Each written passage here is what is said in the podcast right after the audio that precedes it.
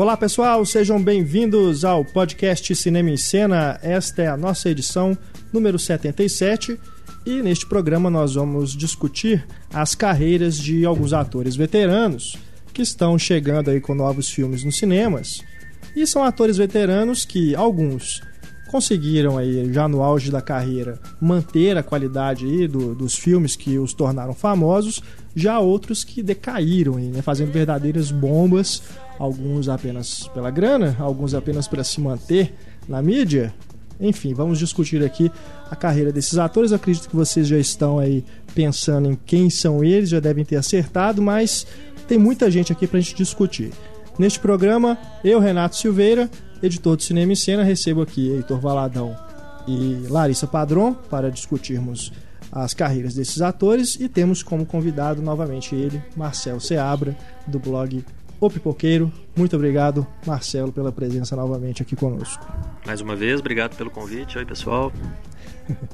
Você, Heitor, e você, Larissa, podiam cumprimentar os nossos leitores. Olá, leitores, ouvintes. Oi, ouvintes. Nossos ouvintes e leitores também, né?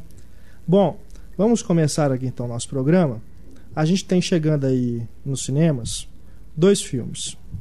Nós temos Amigos Inseparáveis, que reúne Al Pacino, Christopher Walken e Alan Arkin. Né? O Heitor, inclusive, comentou conosco outro dia quando, né, que ele não saberia que um filme reunindo esses três atores estaria chegando aos cinemas, né? Porque realmente é um filme que está chegando assim, sem aviso, sem nada, né? De repente aparece assim, já tinha sido adiado, inclusive. É... E o outro filme que também está estreando é O Quarteto, este dirigido pelo Dustin Hoffman e tem no elenco a Maggie Smith. Vamos começar falando desses então, né? Começando aí pelo Al Pacino. Al Pacino, que é a lenda, né, de O Poderoso Chefão. Uhá! Alpatino que esteve no ano passado em Cada um tem a gêmea que merece. Pois Trabalhar é. com Adam Sandler é. é dureza. O cara que é vencedor do Oscar e também do Framboesa de Ouro. Mas na pior das hipóteses, eu entendo, eu entendo o cara ir trabalhar com o Adam Sandler para fazer um, um cocô daquele, é um cocô com o Adam Sandler. Primeiro que o Adam Sandler aparentemente paga bem, né? Assim, as produções deles é, têm pelos grana. atores que ele consegue, é. né? E dizem que ele é um cara muito legal, assim. Ele é um cara muito querido entre os atores, tal, não sei o quê. É um clima muito legal, assim. Eles se divertem fazendo os filmes tal, porque é aquela bobagem que a gente vê. E a gente logo desculpa, né? Falar, ah, o Apatino, né? Ele tem crédito, então não tem problema é. ele participar de Digley, é, né? Dessas coisas. Que... Mas o Dilly é a mesma coisa. O Dilly é, é o, era o Martin Brest, né? Que ele tinha acabado, né? Tinha ganhado o Oscar com o Martin Brest lá pelo Perfume de Mulher. Então é aquela coisa assim, ah, se o cara, né, eu ganhei um Oscar trabalhando com esse cara antes, me convidando para fazer uma pontinha no filme dele, eu faço. Dilly, que é contato de risco aqui contato no Brasil. Contato de risco, que maravilha de nome. Né? Agora, se vocês observarem o, a carreira do Alpatino comparada com a do Robert De Niro, que é outro ator também que é da mesma época dele, da mesma geração, o Robert De Niro tem muito mais bombas no currículo, tem, né? No currículo recente do que o Alpatino. O Alpatino fez essa fez esse deal, né, o contato de risco e essa coisa aí do que o Adam Sandler estrela também. Mas a gente tem aqui também, ó, no currículo dele. É, tem as duas faces da lei também, que tem o Robert De Niro. É, as duas faces né? da lei é um filme extremamente decepcionante, né? Esse é decepcionante. As, du as duas é faces bomba. da lei é aquele tipo de filme que se assim, você tirasse os dois, acabou o filme. Acabou o projeto. Não existiria o projeto, por, a não ser porque os dois toparam fazer. Só tem um orçamento porque tem os dois, né? é. né? Senão... É, porque é o tipo de coisa que parece assim, que você chegaria na locadora há 20 anos atrás e seria assim, o Charles Bronson, já no finzinho da, da carreira dele. E o, o jovem Steven Michael Seagal. Assim, é. é, mas é isso. pode, pode jogar pra esse lado ruim mesmo. Steven Seagal e um ator de TV aí de uma aí série teria que ter o E, Né? Steven Seagal é as duas faces da lei. É. Por aí. Steven Seagal interpretando com ele mesmo, é, assim, né? Dois irmãos gêmeos mas tem filmes interessantes aqui, por exemplo, Mercador de Veneza. Muito bom. Tudo por Dinheiro. Tudo por Dinheiro é um filme Legal. bem bacana, eu gostei. É. Eu achei divertido. Apesar de que no meio do caminho aí tem um anti-heróis, né? Son of No One, que é uma é, bomba esse eu completa. não vi, mas eu vi falar mal. Eu achei também. horroroso completamente. Oh, Channing Tatum, é, tem um elenco bacana, tem Ray Liotta, tem a Kate Cruz Holmes, né? mas o filme mesmo é uma negação. Ah, tem outro aqui que é bem ruim também, que é o 88 Minutos. Que, se não me engano, é o primeiro filme com o Alpatino que saiu direto em DVD. É, Aqui aí... nos Estados Unidos também. Né? Esse é um, policial bem, bem fraquinho também. É. Bem genérico. Em defesa do Robert De Niro, a gente não lembra qual foi o último filme bom que o Alpatino fez. O Robert De Niro foi indicado ao Oscar esse ano por um filme bom. Ah, não necessariamente. é, não, é, não é uma maravilha de filme, mas não é um filme ruim. Ah, e é um bom papel. Além do e... fato de eu não ter gostado do filme, do lado bom da vida, eu não gostei também do papel, porque o De Niro é o De Niro no filme. Eu não, não vi muita graça na interpretação ah, dele. Ele e o Alpatino, né? Eles ficaram marcados até pelas expressões faciais, né? Ah, o De Niro fica, fica o tempo todo fazem... sentado, reclamando, com aquela cara é. ruim, fazendo um ítalo-americano, é, com aqueles trejeitos de sempre e tudo. Não vi muita graça no papel, não. Ah, eu gostei. Eu acho o personagem mais problemático do filme. Eu gostei do papel dele. É, o De Niro... Mas a defesa dele é isso. Ele pelo menos foi indicado ao Oscar esse ano, né, Alpatino? É, mas aí, em compensação, ele fez três Fockers, né? É. É. Ou entrando numa fria, entrando numa frilha com a sogra, a família, os tios, o cachorro, o papagaio. O primo do vizinho. É, é. Todos os três. E inclusive ele chegou até a fazer graça com isso, né? Ou ele recebeu um prêmio, não lembro que prêmio que foi, se foi um Globo de Ouro, de conjunto da obra, alguma coisa assim. Foi o um ano passado. Ele falou assim: ah, ainda bem que vocês decidiram me dar esse prêmio antes de assistir o Fockers 3. Porque senão eles teriam voltado atrás. Iam desistir, né? Porque é Mas, difícil. Realmente, é. O Deniro, nossa senhora uma, uma verdadeiras bombas. Ele fez o Noite outra. de Ano Novo, né? Ele mais pois 250 é. pessoas diferentes. É. Cada um fazendo uma participação de dois minutos. Pessoas, bons atores. Sim, inclusive. todos mal aproveitados, é. né? Numa bomba também. Fez o tal do Freelancers, que eu não vi, que é um filme que ele é policial, que deve ser mais um desses genéricos, né? Com rappers estrelando e tudo mais. Um papel coadjuvante que num filme onde o personagem principal é um rapper, né? Assim, é difícil, né? O ator é. principal é um... O melhor último filme do De Niro é O Bom Pastor, que ele também dirigiu. Muito bom. Né? Ele... O Stardust é. também é legal, né? Stardust é divertido. Ele faz um pirata excêntrico. excêntrico, uhum. É, ele tem, por exemplo, 15 minutos nessa linha de policial, eu gosto. 15 minutos uhum. eu acho um filme bacana. Eu acho muito legal, eu acho um filme é, é, que passou batido. Foi assim, subestimado, né? Eu acho um, por mais assim que o povo né, muita, uh, os professores de, de, comunicação hoje em dia, né, principalmente para jornalismo, adoram passar o 15 minutos por causa dessa coisa da mídia, não sei o quê. Mas como um thriller policial, eu acho ele muito legal. É também, muito assim, eficiente, assim, né? Não, não tem Bem essa construído. coisa. Por mais que tenha a lição de moral ali da mídia, né, o problema que é a mídia hoje, não sei o quê, como a mídia se comporta, eu acho que como um thriller policial ele funciona muitíssimo bem. E o Robert De Niro confortável num papel assim, é o Robert De Niro, mas ele ao mesmo tempo confortável, fazendo graça com ele mesmo, sem ser desrespeitoso. Aquela hora que ele fica ensaiando na frente do, do espelho como é que ele vai pedir o, a mulher a em casamento e tal, né? Aquilo ali é muito bacana.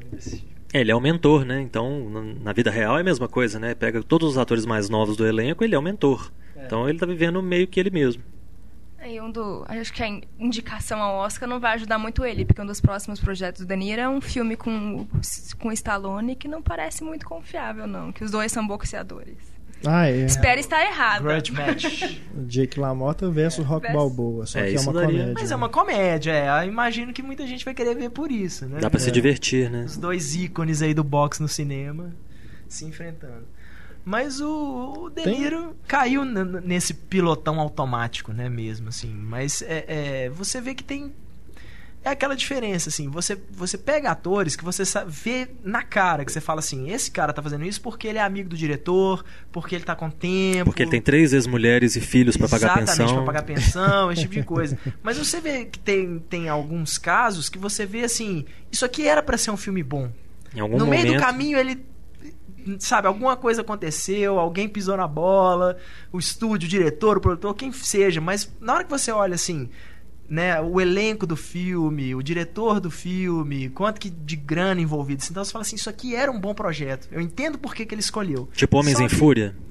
Tipo Homens em Fúria, que, né... O, era para ser bom, mas... O é, que, que é aquilo? Não impressiona em nada, né? Aquela coisa mais mais besta, assim. É, e eu, eu acho que é o tipo de coisa. É a mesma coisa que aconteceu com o Killer Elite. Uhum. Que por mais que assim, tá, é um filme do Jason Statham, mas era o Jason Statham, era o Clive Owen, era o Robert De Niro, né? Assim, já começa por, com um elenco legal. Então você ainda fala assim, tá, não, eu entendo porque que ele né, resolve fazer um papel menor nesse filme. Ah, mas é até mas... divertido também. Não é, é nenhuma beleza, não, mas não é, é um showtime. Assim, né? foi, um, é, foi um filme que passou completamente batido, entendeu? Pouca gente viu, foi até relativamente caro para um filme desse tipo. Ó, o filme do De Niro, que pra mim foi uma grande decepção, que eu fiquei com raiva de vontade de bater em alguém, foi o tal do Fora de Controle. What, what, what just happened? Um negócio assim. Eu acho que Sim. Ah, demorou pra ele chegar é um aqui. que ele, produtor. é, ele é um É. produtor, e um filme sem era nem beira, sem começo nem fim. Você que- não gostou? Eu achei Nossa, achei aquilo cara. uma catástrofe. Eu achei aquilo parecido com o, acho que o articulador do Alpatino, Sim. que ele é um RP que fica tentando o tempo todo fazer relacionamento de uma pessoa com a outra e tal. E no fim das contas também não dá em nada. Pra mim foram duas bombas. O What Just Happened, se eu não me engano, ele é baseado numa história real do Barry É, Levinson. do, é o assim. baseado no produtor, né? O, É, acho que é o Barry. Levinson. É, é- é um- foi uma- um, um, um projeto do, do Barry Levinson que, que foi dando, as- foi dando tudo errado, assim e tal, e ele resolveu adaptar aquilo. Pro... E terminou errado também, né? Porque é baseado no Art Linson. Isso. É o produtor, escreveu o livro e o personagem do De Niro é baseado nele. é, o De Niro podia voltar com mais frequência a histórias como O Bom Pastor, né? Histórias bem construídas, bem, né? Quem sabe aí, né, esse projeto aí do Scorsese, que pretende reuni-lo com- novamente com o Joe Pesci, que também tá sumido, Que é né? outro que precisa de fazer sumiu. alguma coisa boa urgentemente, né? Acho que é fazer Mas alguma ele- coisa, ele é, porque ele- ele sumiu mesmo. Não né? lembro de ter visto ele em nada nos últimos, É. assim, cinco anos. Ele fez o Máquina Mortífera 4 em 98. Aqui, nem- Depois pulou pra 2006 no Bom Pastor, que era do amigo dele, É. né? Que o é De uma- Niro Uma convidou. participação minúscula, pequena. né? Depois ele fez um Rancho do Amor, que ele Ah, abre um Com bordel. Hackford, é. É, dirigido pelo É, Taylor dirigido pelo é Taylor muito Hackford. legal, assim, não é, não é nenhuma maravilha não, mas falam que é um É, mas foi um tão bem legal. divulgado que eu mesmo nem conhecia. É, é, a- é o Taylor Hackford, consequentemente, como tem o Taylor Hack- Hackford na direção, tem a Helen Mirren, que é a esposa dele, né? Levou Ela tá junto. no filme É. também. E ele tinha sido Fala contratado legal. agora, vai ter um projeto sobre o GOT, né, sobre aquela família Sim. mafiosa, que ele tinha sido contratado para fazer um papel grande. Ele alega que ele ganhou peso, que ele fez toda uma modificação física para poder o fazer o papel. E no fim das contas, os produtores desistiram e falaram: não, você vai fazer Parece só o que- coadjuvante. Parece que ele tava processando. É, né, aí os ele entrou na justiça contra os produtores, falou que não ia topar isso não, que não era pra ele e tal. E vai ter o Alpatino nesse GOT também, né? É um dos projetos. Uhum. Agora, a gente falou aí de atores que ficam com né, o, o De Niro e o Patino que tem essa expressão marcada, parece que estão sempre fazendo a mesma coisa. Eu diria que o Christopher Walken também faz esse sempre mesmo tipão, né? O cara esquisito. Que assim. sempre fala assim.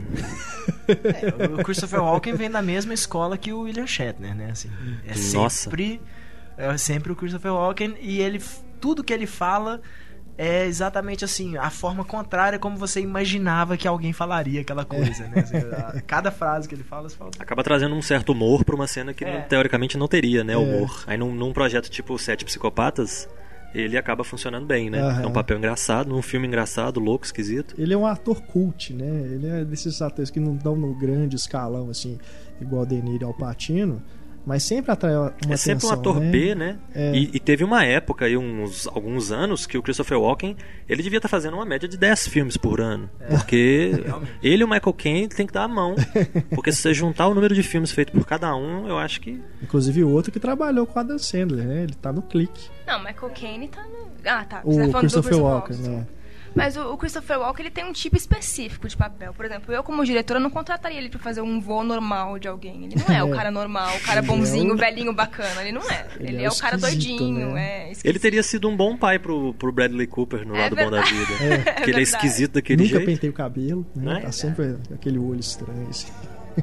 E ele já ia falar normalmente, Mas estranho. eu acho que ele assumiu essa persona depois de mais velho, assim. É. Ele fala, fala, ah, quer saber, o povo gosta de mim fazendo essas coisas, sendo meio esquisito, então eu vou assumir isso aí. Porque por mais que a cara dele, a voz, seja tudo muito manjado, mas você vê ele em filmes como Franco Atirador, assim, tal, pô, ele arrebenta, né? Não é uma Ele coisa... também tá no contato de risco com o também no Alpatino. contato de- Eita. Ele tem uma, tem uma paródia no Saturday Night Live, num quadro que foi feito uma vez com Kevin Spacey, que o Kevin Spacey faz o Christopher Kevin Walken Spacey faz uma imitação fantástica, genial né? E Christopher Walken testando na época, na década de 70, pro papel de Han Solo. Ele fala, Hi, I'm Han Solo. Do jeito que o Christopher Walken fala, é engraçado Aham. demais. Agora, a gente olhando aqui o, o currículo do Christopher Walken, tem até bastante filmes interessantes. Eu Ele fez a ele trilogia no do- Prenda-me se for capaz, por É. exemplo. É. Gosto muito dele. A trilogia dos Anjos Rebeldes, ele é um Gabriel bem bacana. Pelo menos só no primeiro. Eu acho que eu só assisti o primeiro E depois que eu ficava lembrando, assim, que eu fui rever, depois eu falava, gente, é o Viggo Mortensen. Exatamente, Aquele o capeta, né? o capeta lá, é o Viggo Mortensen.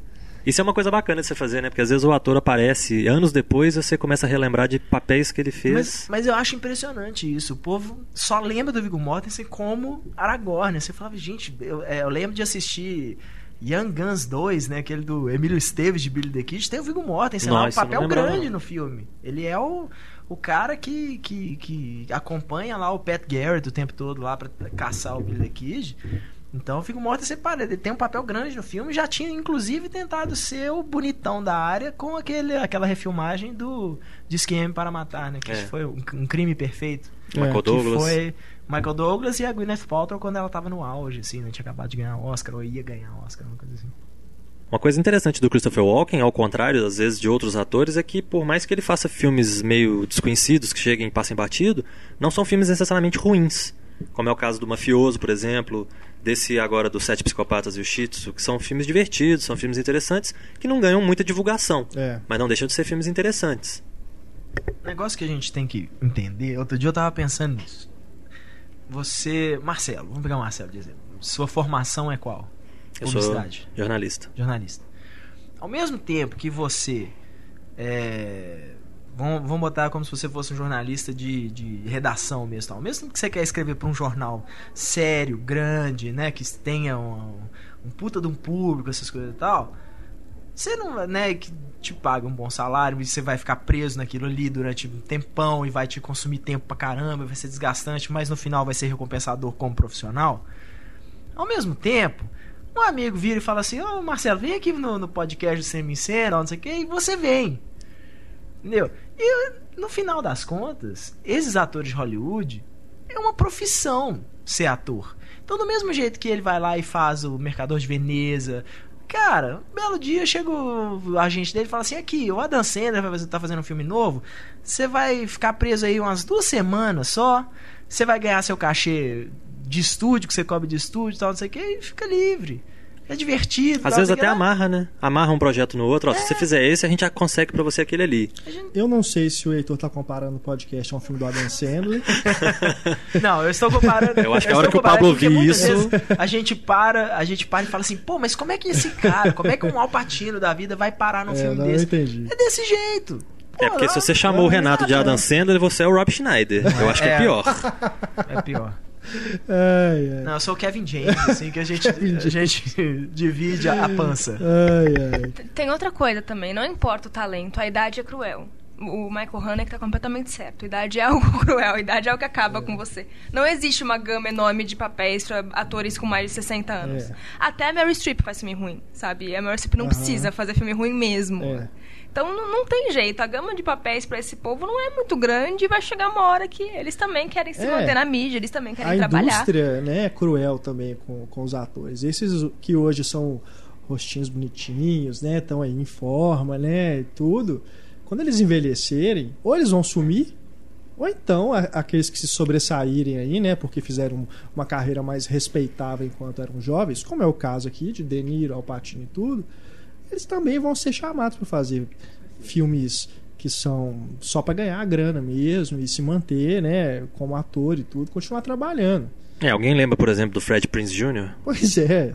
Alguém né? acha que Channing Tatum vai ser sucesso com 60 anos? Olha, aí eu já não posso dizer, porque eu nunca imaginava que o Tom Cruise, aos 50 e quantos que ele tem hoje? 50. 50. 50, né? Ele ainda estaria fazendo o papel do, do cara que dá porrada em todo mundo tal. pega a mocinha. É, É, o negócio é Então- o cara também escolher com quem que ele trabalha, né? E ter o bom agente também, né? exatamente. Porque o Tom Cruise, se for olhar aí, ultimamente até, apesar de ter feito filmes legais, os diretores não são de renome, né? Mas durante muito tempo aí ele só trabalhava com fera, né? Scorsese, Kubrick, Mas o, o próprio. Se você olhar o Jack Spielberg. Reacher, por exemplo, o Jack Reacher ele faz duas coisas, né? Assim, primeiro que ele tem um, um- um diretor. Não é um cara de renome, mas já era um cara muito É. respeitado como roteirista na indústria. Que fez um filme que está sendo redescoberto agora, que é o A Sangue Frio, né? É. Que na Uhum. época foi meio ignorado, assim, e hoje o povo tá falando, poxa, como Bacana. assim? Ninguém viu esse filme, esse filme é massa e tal. E nem é tão bom assim, não. É divertido, Ele né? tem, uma, ele tem uma das melhores cenas iniciais de todos os tempos da história do cinema. Aquela cena da, da, da briga do lado de fora, lá do, da boate. É. Aquela cena é genial pra mim. O que é, e o que é mais legal, então, você pega no, no caso, assim, já tô citando assim, o caso do Jack Reacher, quem não viu, vá ver, muito, eu achei muito legal. É, É mas a, legal mesmo. a primeira coisa que aparece nos letreiros é a Tom Cruise Production. Não é, É, nem ué. o Cruise Wagner, né? Que era produtor. Ele já separou da Paula Wagner, já, agora é ele. Ele é o Pois cara. é, então assim, a Tom Cruise Production, né? Então ele é o. Agora, né? Já é essa coisa. Ele faz o filme que ele quer, com o diretor que ele quer, com o roteirista que ele quer. E É, pra crescer ele precisava de estar cercado de caras bacanas. Hoje ele é o cara. Ele- então ele, ele só é o precisa. cara bacana, ele só precisa de exatamente. fantoches, né? Se qualquer diretor que ele colocar lá vai fazer o que ele quer. Mas é legal isso. Ele tenta pegar, ele escolhe bem os fantoches, né? Ele, ele não se cerca de uma equipe que vai fazer tudo que eu mando e tal, e pronto, acabou. Ele se, se cerca de caras que ele sabe que vão pensar no, né, que vão ter uma abordagem igual a dele, né, parecida com a dele, e que mesmo se não for, vão ser caras competentes o suficiente pra falar, né, para mostrar pra ele que que ele tá certo e que o Tom Cruise tá errado e pronto, né? Assim, É. tipo, vai na minha que vai dar certo. É, o Tom Cruise daqui a uns anos, né? Quando ele realmente for um veterano, né? Com as suas rugas e tudo mais, quando ele deixar a natureza aparecer, ele vai continuar fazendo os projetos dele, vai continuar É. buscando Missão Impossível na terceira idade ou qualquer coisa assim. Vai continuar aparecendo, né? Com certeza. É, e nesse 4 mesmo, né, já havia um papo de que ele passaria o bastão pro Jeremy Renner. mas depois acho que ele. Na hora que ele viu que o negócio tava ficando bom, ele falou assim: não, peraí. Começou a dar tão certo que ele falou: passar o bastão aqui pra você. É, o Jeremy Renner ia ser o substituto padrão, né? Depois É. do Bourne, ele, Missão Impossível também. Eu acho que pode até ter sido um dos motivos eles terem mudado de ideia com esse negócio de Jeremy Renner substituir o Tom Cruise. Bobear até isso, ó, não, ele já, já vai substituir o Matt Damon no Bourne lá. Às vezes nem a questão nem por pelos, pelos produtores do Missão Impossível, pelos próprios agentes do Jeremy Renner. Tipo, ah, é, né? Agora o cara Não desgastar vai, a imagem. Vai entrar né? no buraco, vai tentar preencher buraco de todo mega aço de Hollywood? Não. Já tem a, a franquia dele lá no Missão Impossível. E pode ter até voltar sido- para um próximo, mas assumir a franquia não Pode vai. ter sido um tiro no pé, porque eu não sei se o Borne vai continuar. Ué, o porque Bourne o já- quarto foi, Pois é, já estão falando de voltar foi com o Matt bem, Damon. bem mal recebido, né? Não É, mas a estratégia do Paul Greengrass, por exemplo, ó, eu não quero fazer e tal, faz aí o filme. Aí o filme não vai bem, ele fala, agora vocês precisam de mim, eu quero tanto, eu vou fazer assim, as condições são as minhas, e o astro só volta se eu voltar. Mas sabe o que que é legal? O, o primeiro Borne, ele também não foi uma máquina de dinheiro, assim. Foi um filme, né? Foi bem recebido, É. teve uma bilheteria legal tal, assim, mas não foi nada. Foi pra estabelecer o personagem. É, né? assim, ele não fez um grande sucesso. E A Supremacia o segundo, Bourne é, o, foi Suprema- Supremacia negócio, foi né? um sucesso maior e o Ultimato é o mais, mais rentável da série. Mais um motivo pro Paul Greengrass, né, achar que tá com a bola toda, porque são os dois filmes dele, né? O problema é. É. que o Paul Greengrass, depois disso, ele fez o Green Zone, que foi um fracasso gigantesco, assim. O É. filme faturou, acho que 30 milhões nos Estados Unidos e custou caríssimo. Apesar de ser um filme bem feito, Um né? filme Bacana. legal, muito legal. Conta uma história real, né? É. Que muita gente não quer olhar e tal. Matt Damon é um cara que eu acho que vai envelhecer bem. É. Vai, vai na mesma linha assim do Tom Cruise de pegar, dire- trabalhar com diretores né, interessantes, caras sérios e tudo. Ele já é um amigão do Steven Soderbergh, né? Então, É, às vezes ele vai ter pelo menos um, um emprego garantido. Steve Soderbergh não é nada, longe. ele já é amigão do George Clooney. Acabou. É, melhor, né? Porque verdade. agora o George Clooney, assim, ele já era. Agora, mais ainda, ele é um produtor que o povo agora vai começar, tipo, qual é o próximo filme que o George Clooney vai produzir, com entendeu? certeza. É, o Matt Damon fez o Desinformante, né? Que ele já é um- uma caracterização bem diferente do usual que a gente tá acostumado a ver. Então, quando ele ficar velho, provavelmente vai ser mais ou menos aquilo ali: um bigode, um pouco menos de cabelo, uma barriga maior. Mas vai estar tranquilo, né? Vai estar de boa. É. O, o que eu não entendo é isso. Tipo, George Clooney, Tom Cruise, eles pegam e escolhem os projetos que eles querem. Eles investem, eles produzem. Por que, que esses. Por que, que o Robert De Niro ou o Patino da Vida não fazem isso? Não escolhem Ah, o projeto dá que querem, trabalho. produzem, investem dinheiro. Eu sei que dá trabalho, mas os caras com tantos anos na indústria não têm experiência de saber o que vai dar certo e o que não vai? Mas é porque é isso, é porque os caras já têm três ex-mulher, tem filho, tem essas coisas, então eles não querem trabalhar, eles querem ir lá, né, fazer o papel deles muito bem em alguns casos, tal, não sei o que, e voltar pra casa. É a mesma coisa que o pessoal falava dos filmes do Clint Eastwood, dirigidos pelo Clint Eastwood. Eu, se, eu, se eu não me, não me engano, era a Laura Linney falando isso, que é maravilha fazer filme do Clint Eastwood. Ela fez alguns filmes dele.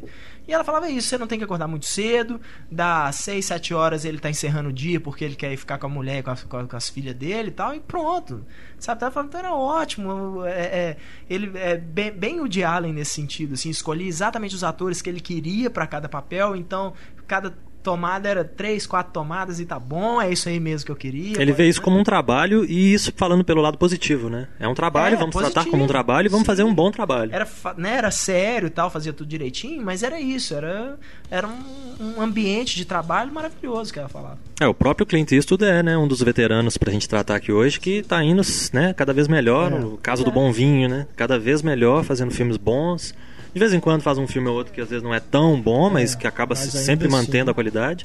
E ele fica igual o Woody Allen, né? Até o filme menor dele é melhor do que a maioria do que a É. gente vê por aí, né? Então, É impressionante mesmo. o Curvas da Vida, por exemplo, eu não sou muito fã, não, não achei muita graça, mas é um filme bem feito, é um filme bacana, tem bons atores. É, e é dá só a produção, né? Ele, não foi assim. ele que dirigiu, é o É. Robert Lorenz, né? Que é Que é um cupincha dele. produtor É. dele de longa data, né? Então ele deve ter dado os palpites Assistente de dele, direção dele também. Além de É. ter feito o papel principal, né? Normalmente ele falou assim, ó, já tô muito velho pra ficar dirigindo lá todo dia, o quê, né? então você vai dirigir, eu só te falo como é que eu prefiro as coisas. Embora Mas você ganha o crédito de o diretor. personagem dele nesse filme seja quase igual o do Gran Torino, né? É. O velho rabugento que fica. "Ah", Parece que são momentos Ótimo. diferentes da vida da mesma pessoa, né? Não, me lembro o papel do Clint Eastwood nos últimos 10 anos que ele não é o, o velho rabugento. Você não encontra. Na Menina de Ouro ele também é o velho rabugento. É. Em todos ele é o velho é, rabugento. meio que- ele repete é um um pouco. excelente velho rabugento, é isso que É. vale. É um velho Sempre rabugento vale que a a gente pena, sempre gente. paga o ingresso. É. É, Agora, lembrando do, lembrando do Clint Eastwood, a gente tem o Cowboys do Espaço, né? Que ele fez com outros três veteranos também, que são figuras bacanas, né? Pra Sim. gente ter em cena. É o Tommy Lee Jones, né? Que acabou de ser indicado a um Oscar de coadjuvante pelo Lincoln.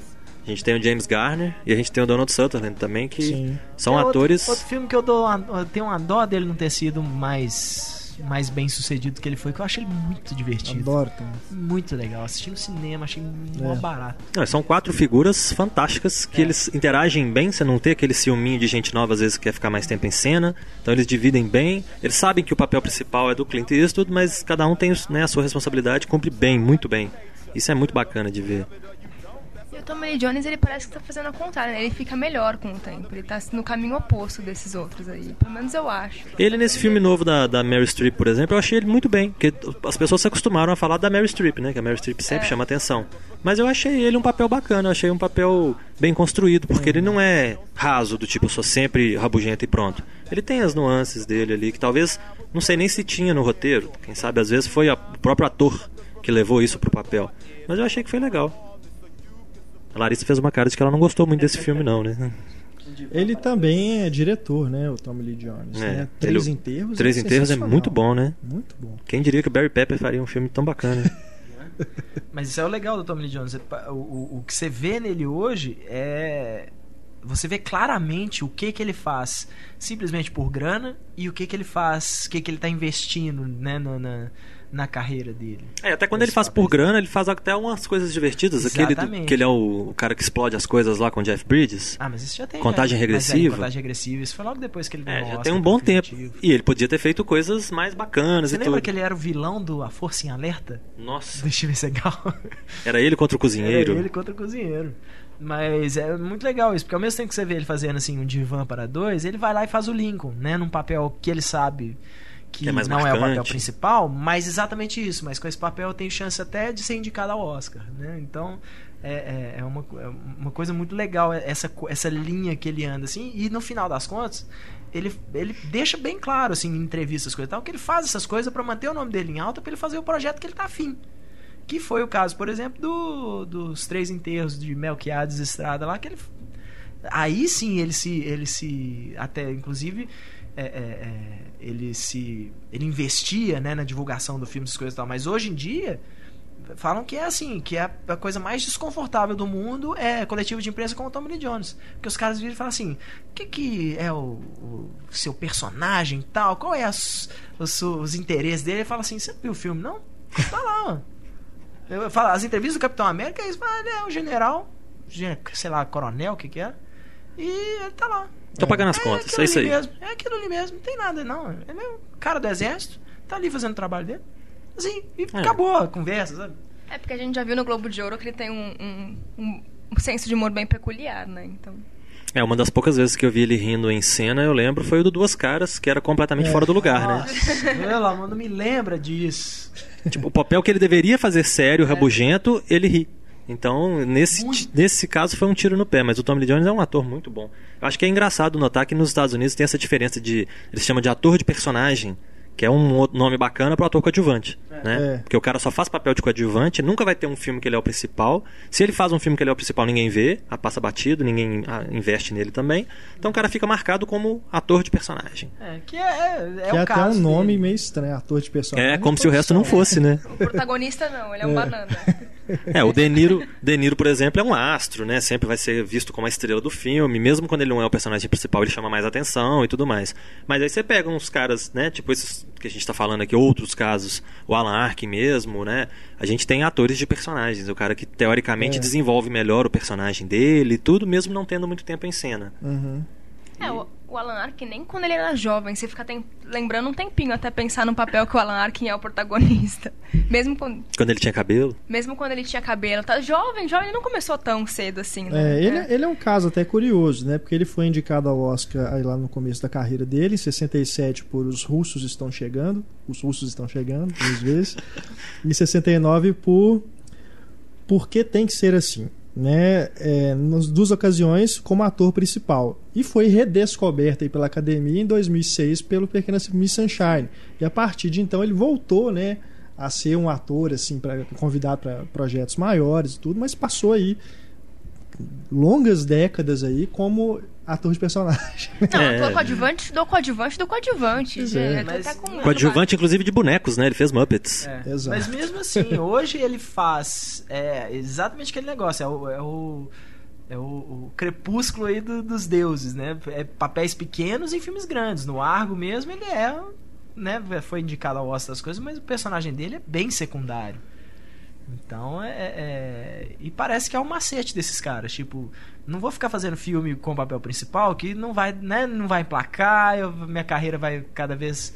Minha estrela vai brilhar cada vez menos. Então deixa eu ir fazer os filmes bons, né? Que eu sei que vão receber uma, uma certa atenção, e quem sabe numa dessa aí eu não entro, né? Com em premiações aí e tal, como ator coadjuvante. É, e participações como essa também levam menos tempo pra fazer, então ele consegue Com fazer certeza. mais papéis num período menor de tempo. Não, é engraçado. E a impressão que eu tenho do Alan Arkin é engraçado. Ele escolhe filmes bons, mas a impressão que eu tenho é que ele não tá nem aí, assim. Tipo, porque os- todos os papéis eles são super divertidos. Tipo, ele não tá nem aí se vai ser bom ou não. Deixa É. o papel seja divertido, tá bom. É, a diversão dele passa para pro público, né? Isso que às vezes é legal nele. Ele como o avô lá da, da Miss Sunshine é fantástico, né? É, Ele ensinando a menininha a dança. Até em filme brasileiro o Alan Arkin já trabalhou. É, Com certeza. muito legal. isso. E mulheres, hein? Temos falado das mulheres também, né? Pegamos aí, por exemplo. Temos a rainha, né? Helen gente Mirren. citou a Ellen Mirren, né? Mas a Que- Ellen Mirren tá a no, Ellen no Mirren- auge de novo. É, né? ela tá sendo tratada como uma gatona ainda, né? É. Se bobear, ela ainda faz um filme aí sem Ela- roupa, alguma coisa assim. ela ressuscitou. Eu Não vou É. falar ressuscitou assim, porque a carreira dela nunca acabou, mas a, a carreira dela hoje tá num patamar assim que ela Ah, só achei- teve bem lá pra trás, mesmo assim mais no cinema inglês. que Achei sensacional no- na divulgação do Red, Aposentados Perigosos, um cartaz que ela tá com uma escopeta, assim, né? Pô, beleza, Ellen Mirren, né? É, o próximo projeto dela demais. agora que tá sendo esperado, pelo menos por mim, né? Eu não sei do resto do mundo, que nem é pro cinema, é o Phil Spector, que é o, o Al Pacino, fazendo o Aham. produtor, né? Lendário Phil Spector, com a Helen Mirren. Parece que vai ser bem bacana e é o encontro de gigantes, né? É verdade. Ah, tudo bem que ela fez filme com o Nicolas Cage logo depois de ganhar Oscar, mas foi um pequeno lapso perto de uma, de uma grande carreira. É, o Hitchcock, por exemplo, não é assim uma beleza de filme, mas ela tá bem, o Anthony Hopkins tá muito bem, né? E os dois ainda vão ser vistos agora no Red 2. É verdade. Então, um novo encontro entre o casal. É, a mãe dele.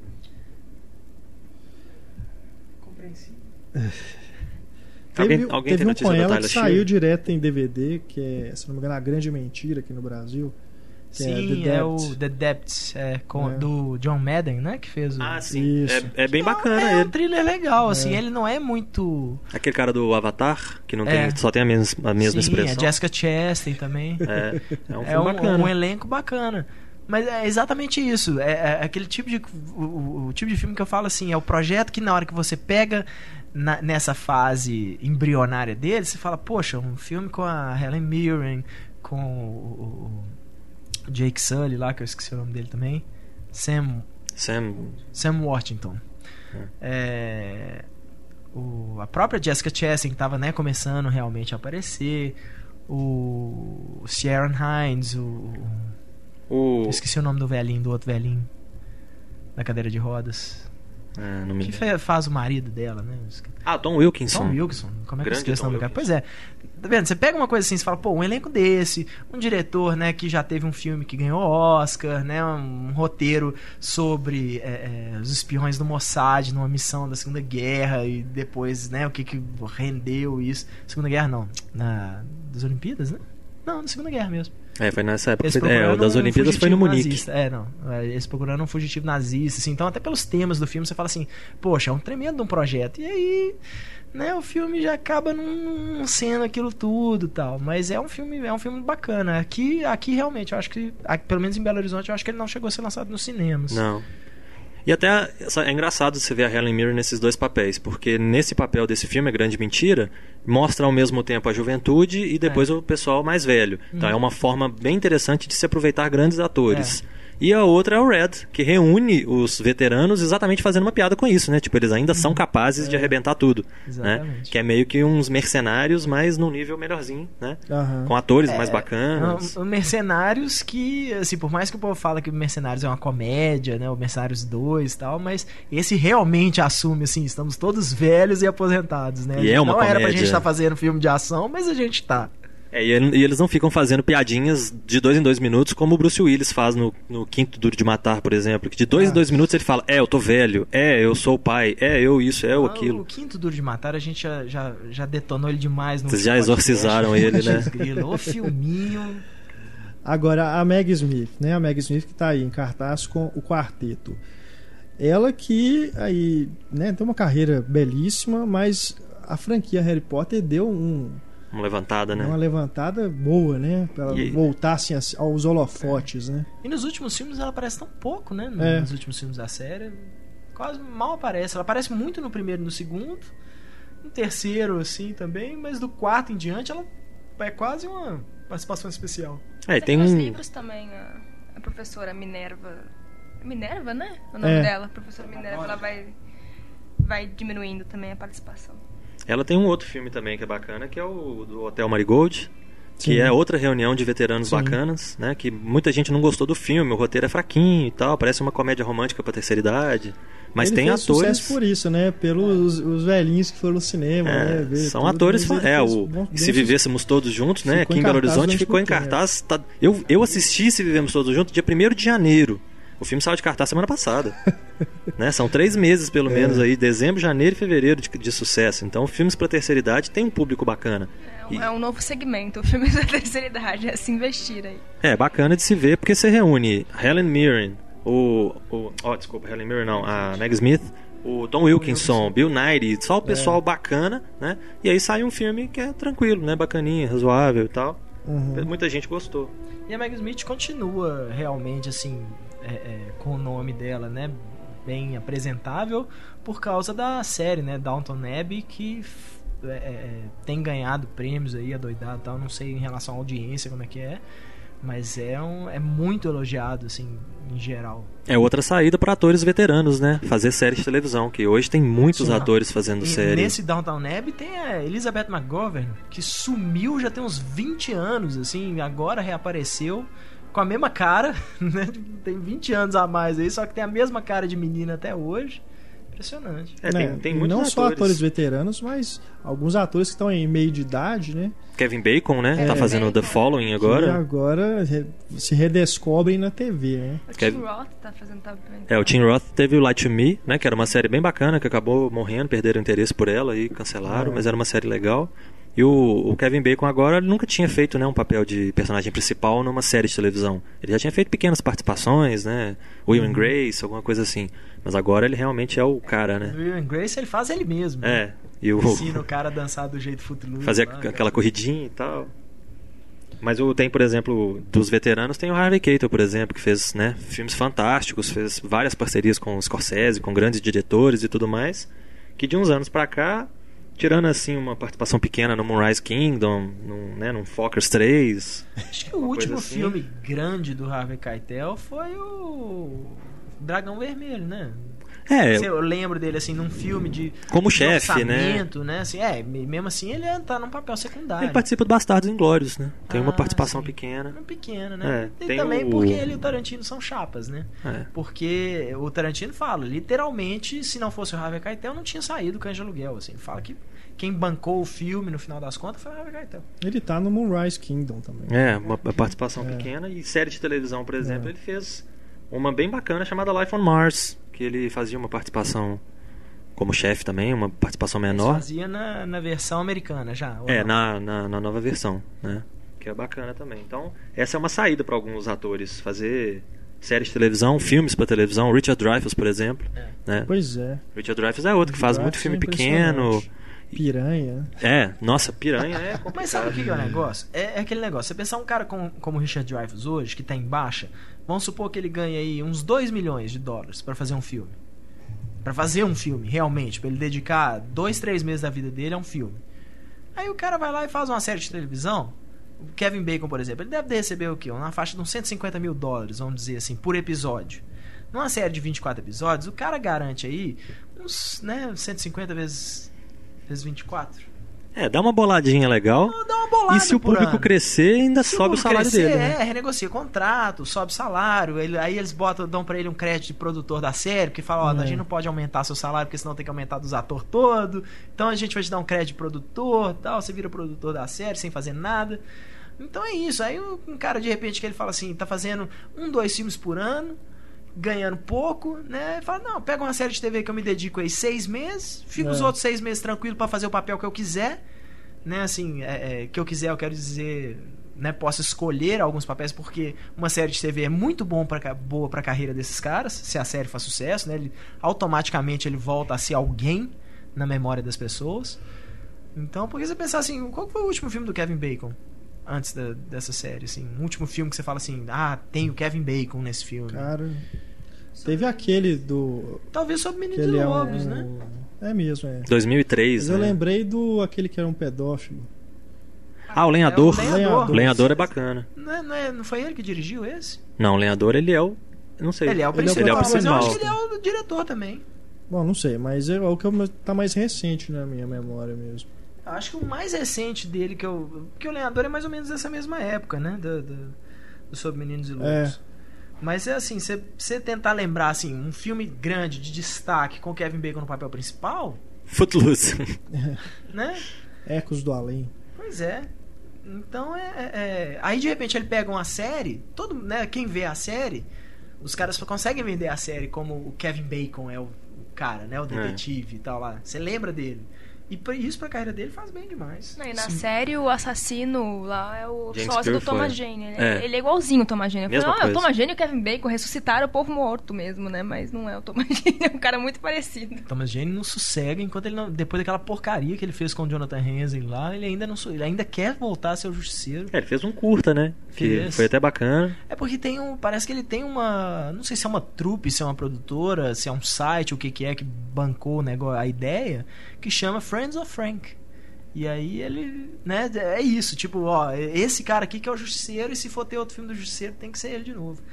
Mas o Kevin Bacon, a gente falou, falou, falou, a gente esqueceu que ele era. Tudo bem que ele era o vilão, né, do X-Men Primeira Classe. Mas É. realmente, sabe, mas já é isso. É um vilão que morreu, né? Morre no final do primeiro filme. Quem não viu aí já tá sabendo. Em primeira mão. Em primeira mão. É porque ele é o vilão, mas você presta mais atenção no Magneto e no Xavier. Né? Com certeza, com certeza. E faz, ele não né, é o ator principal do filme. fez uma pontinha no, no Crazy Stupid Love lá, como é que como é que chama? Ah, é. Toda a prova. Mas é um papel, né, pequeno. É mais uma participação pela condição dele, né? De um cara conhecido que não anda fazendo muita coisa, então ele aproveita Exatamente. dessa. Então, assim, é porque é exatamente isso, né? O cara que. que é, esse tipo de ator que vai começando a assumir, assim, o que acontece? Não, eu não tenho um papel pra você de ator principal, eu tenho um papel pra você de coadjuvante. né? E aí eu já, o cara já não recebe o salário dele, né, que ele tá acostumado a receber. O papel dele não chama atenção, né? Então é aquele negócio, vai começa só a virar coadjuvante, coadjuvante, coadjuvante. E aí a sua carreira acaba meio que indo, meio que, né, sua estrela começa a se apagar, a se apagar até você um belo dia ser indicado a um Oscar de ator coadjuvante, que não é para qualquer um também. É, mas antes do Oscar de ator coadjuvante vem um Globo de Ouro de papel para TV, É, né? Aí você chama atenção. Isso. É igual, por exemplo, o Ed Harris. Sumiu. Né? Se, se, se resumiu a ser o coadjuvante em filme grande. Cadê ele? Outro dia ele sai. Acho que esse fim de semana foi lançado um filme nos Estados Unidos chamado Phantom. Que é com o Ed Harris, o David Duchovny, assim, o Ed Harris na, no cartaz do filme. E parece que o filme foi lançado assim é, é, em mil salas, né? Que é um número até respeitável e foi um fracasso, assim. Arrecadou uma ninharia, assim. Ué, aquele A Beira do Abismo. O Ed Harris é o vilão do filme também. É um filme que ficou não sei quanto tempo para chegar. É o do... do Sam também, Worthington, do Sam que ele Worthington. fica. Pois é, nem sabia que tinha ele no filme. É. Sabe? E o Ed Harris é um ator que eu gosto muito. Sim. É, nesses filmes ele se resume a fazer o papel de canastrão, de É, vilão vai ali. isso, entendeu? O cara vai se, se resume a fazer isso. A lenda do tesouro perdido. "Olha, qualquer pessoa faz o que você faz. Eu não preciso mais pagar o salário do Kevin Bacon se eu tenho o Zezinho qualquer. Zezinho, da, da- Zezinho dos porcos fazendo o mesmo papel. Um da mesma geração do, do Kevin Bacon que fez mais ou menos esse mesmo papel foi o, essa, essa mesma transição foi o Kiefer Sutherland, né? Que fez uma carreira bacana nos anos 80 ali, 90 e sumiu completamente, teve problema com drogas, foi preso, aquela coisa toda, e aí fez 24 horas, né? E virou aquela coisa. De série. Mas- E fez história, né? Hoje em dia todo Não, mundo você fala hoje- que o cara é foda, É. ele é Jack Bauer. Ele A é gente falava do. É o MacGyver, né? A né? gente fala, é, o cara é o MacGyver, a gente fala, o cara é igual, o Jack Bauer. É. E hoje ele faz Touch também, que é outra série, né? Que também Parece que vai ser cancelada. vai já. E ele já tá arrumando outra série, assim, já tinha um piloto que ele ia fazer, mas ele tem feito filmes também, né? É. Ah, ele fez o Melancolia, tem um filme que vai sair agora, chama o eh, The Reluctant Fundamentalist, que é um thrillerzinho da Mira Nair, que tem o Kiefer Sutherland também. Então, é um cara que até nisso a carreira dele deu uma levantada. É, nessa Touch aproveitou pra pegar carona o Danny Glover também, que é outro, né, sumidão. Verdade, é mesmo. Danny Glover. Danny Glover, eu Trabalhou ainda acho- com o Lars von Trier, né? Pois é, o no Danny Manderley. Glover, é. O Danny Glover eu ainda acho que foi um cara que deu um golpe de sorte com máquina mortífera. O que, que ele fez além de máquina mortífera? Ah, ele fez a Testemunho, cor púrpura, né? Cor púrpura. Mas ele se envolveu aí com uma religião, se eu não me engano. Porque quando ele estava divulgando o Manderley, ou Manderley, sei lá, lá no Festival do Rio, ele foi com a bata, assim, tudo, com um chapéuzinho. E depois eu vi ele em outras ocasiões, e ele em eventos, também assim, É, caracterizado, mas me pareceu assim que ele realmente agora tá Ele, virou meio ativista, É, né? Assim, não tá muito preocupado a em- coisas, em fazer é, filme é. tudo. É, faz umas participações pequenas pra não sumir completamente, deve ganhar algum dinheiro, né? Tipo o ensaio da cegueira lá. Sim. É, ele tinha virado meio que É. um ativista político mesmo, defendendo o direito dos, dos negros, esse tipo de coisa, mas. é, São filmes pequenos, papéis daqui e ali, tudo pra dar tempo, né, dele se dedicar às causas humanitárias ou qualquer coisa que seja. É, ele tem até muitos projetos, inclusive, né? É. Mas é, realmente nada assim que chama atenção. O- Vamos ver aqui, o último longa dele. Chama, que chamou atenção mesmo. Eu lembro dele. Ele fez Jogos Mortais, não fez? Fez, ele É, era o outro é policial. Primeiros Jogos É. Mortais, ele é o policial, né? Ah, ele tá no 2012. O- tem também aqueles que se, as- que se aposentam mesmo, né? Warren Beatty, por exemplo. Quanto tempo faz que o Warren Beatty não faz Sean um Connery. É, É, o Warren Sean Beatty. Connery, o Jane Hackman também. É, o Gene Gene Hackman. Hackman dizem que Hackman- vai voltar, né? É, É. mas o Gene Hackman parece que essa participação dele no Wolf of Wall Street é só uma narração que ele É. faz e tal. O Sean Connery literalmente aposentou, acho que ele tá fazendo agora uma dublagem de desenho animado. Tá brigando com o vizinho lá que tá processando ele. É. Mas realmente é um cara que falou que não, tipo, acabei, tô, tô aposentado mesmo. não. E o, Gene Hackman, né, foi, é- é, parece que ele saiu da aposentadoria como uma assim, ah, pelo menos um filme com o Martin Scorsese aí, né? Vamos, vamos lá, né? Uma participaçãozinha especial. Pra que o último não seja uma eleição muito Pro- atrapalhada. Exatamente. Não, mas o, Exatamente. se é assim, então o Beatty também precisava fazer isso. Porque qual que é o último dele? Acho que é Eu lembro daquele Bull Bullworth. É o Bullworth, que, Que ele é um político, muito né? É. Não, acho que o último dele. Ah, não, tem aquele Ricos Bonitos Ricos e É isso, esse é o último crédito dele. É, Sacanagem, eu fosse ele, precisava outro. Pois é, mas ele quase fez, Mas né? ele Ele, tem um durante projeto algum aí. tempo ele ia ser o Bill do que o Bill. É. né? E na- foi meio nas vésperas das film- do, do início das filmagens que ele desistiu. Tem um projeto que ele levantou aí ano passado, que é sobre o o Howard Hughes. Ele vai dirigir e estrelar, mas tem muito tempo que eu não vejo falar, não não tem notícia. Deve ter um problema de financiamento aí. Aí, eh, falando na família, a Annette Bening também, ela tá voltando aí, né? Essa semana eu vi uns 3, 4 filmes que a Annette Bening é É, a coadjuvante. Annette Bening, ela continua, assim, depois do Beleza Americana, né, que ela fez aquele sucesso todo. Teve o Minhas Mães e Meu vários Pai filmes, lá. Né, aí, mas ela É sempre Ela coadjuvante é sempre pequena. coadjuvante, Esse, assim. Eu vi o Ruby Sparks essa semana, que ela é a mãe do menino. É. É, sempre um papel pequenininho, assim, que ela... Não deixa de mostrar a cara, né? É. Ela vai, tá, ela vai É. ser a mãe da Kristen Wiig num filme agora que vai lançar. Sempre a mãe de alguém, né? é. E a Diane Keaton? Diane Keaton é um Podia se aposentar, né? É, eu, eu diria isso também. Podia pelo menos começar a pentear o cabelo. Fez cada coisa, né? Não precisa, ela Nossa. usa chapéu. Não, Ela mas fez é- um filme agora com um cachorro, que é ela com Kevin Klein. E ela gosta mais do cachorro do que do marido, eu e o marido some com o cachorro. Tipo, eu falei, gente, se o trailer é assim, imagina o filme desse. Deve ser uma zona é completa. Darling Companion, né? É. Querido companheiro. Tem a Manhã Gloriosa, que ela é uma jornalista com Harrison Ford. Mas Uma que é bem Manhã legal. Gloriosa, Uma é. Manhã Gloriosa é bem legal. É, um filme divertido, né? Mostra a menina lá correndo atrás de produzir o programa e tal. Vários estereótipos em volta e ela tendo que lidar com todo mundo.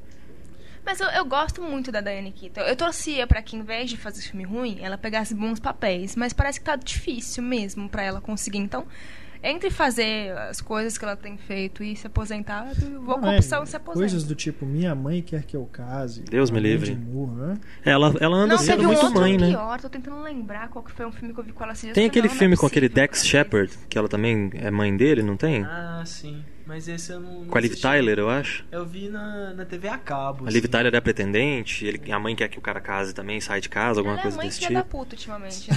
A mãe que empata a vida dos outros.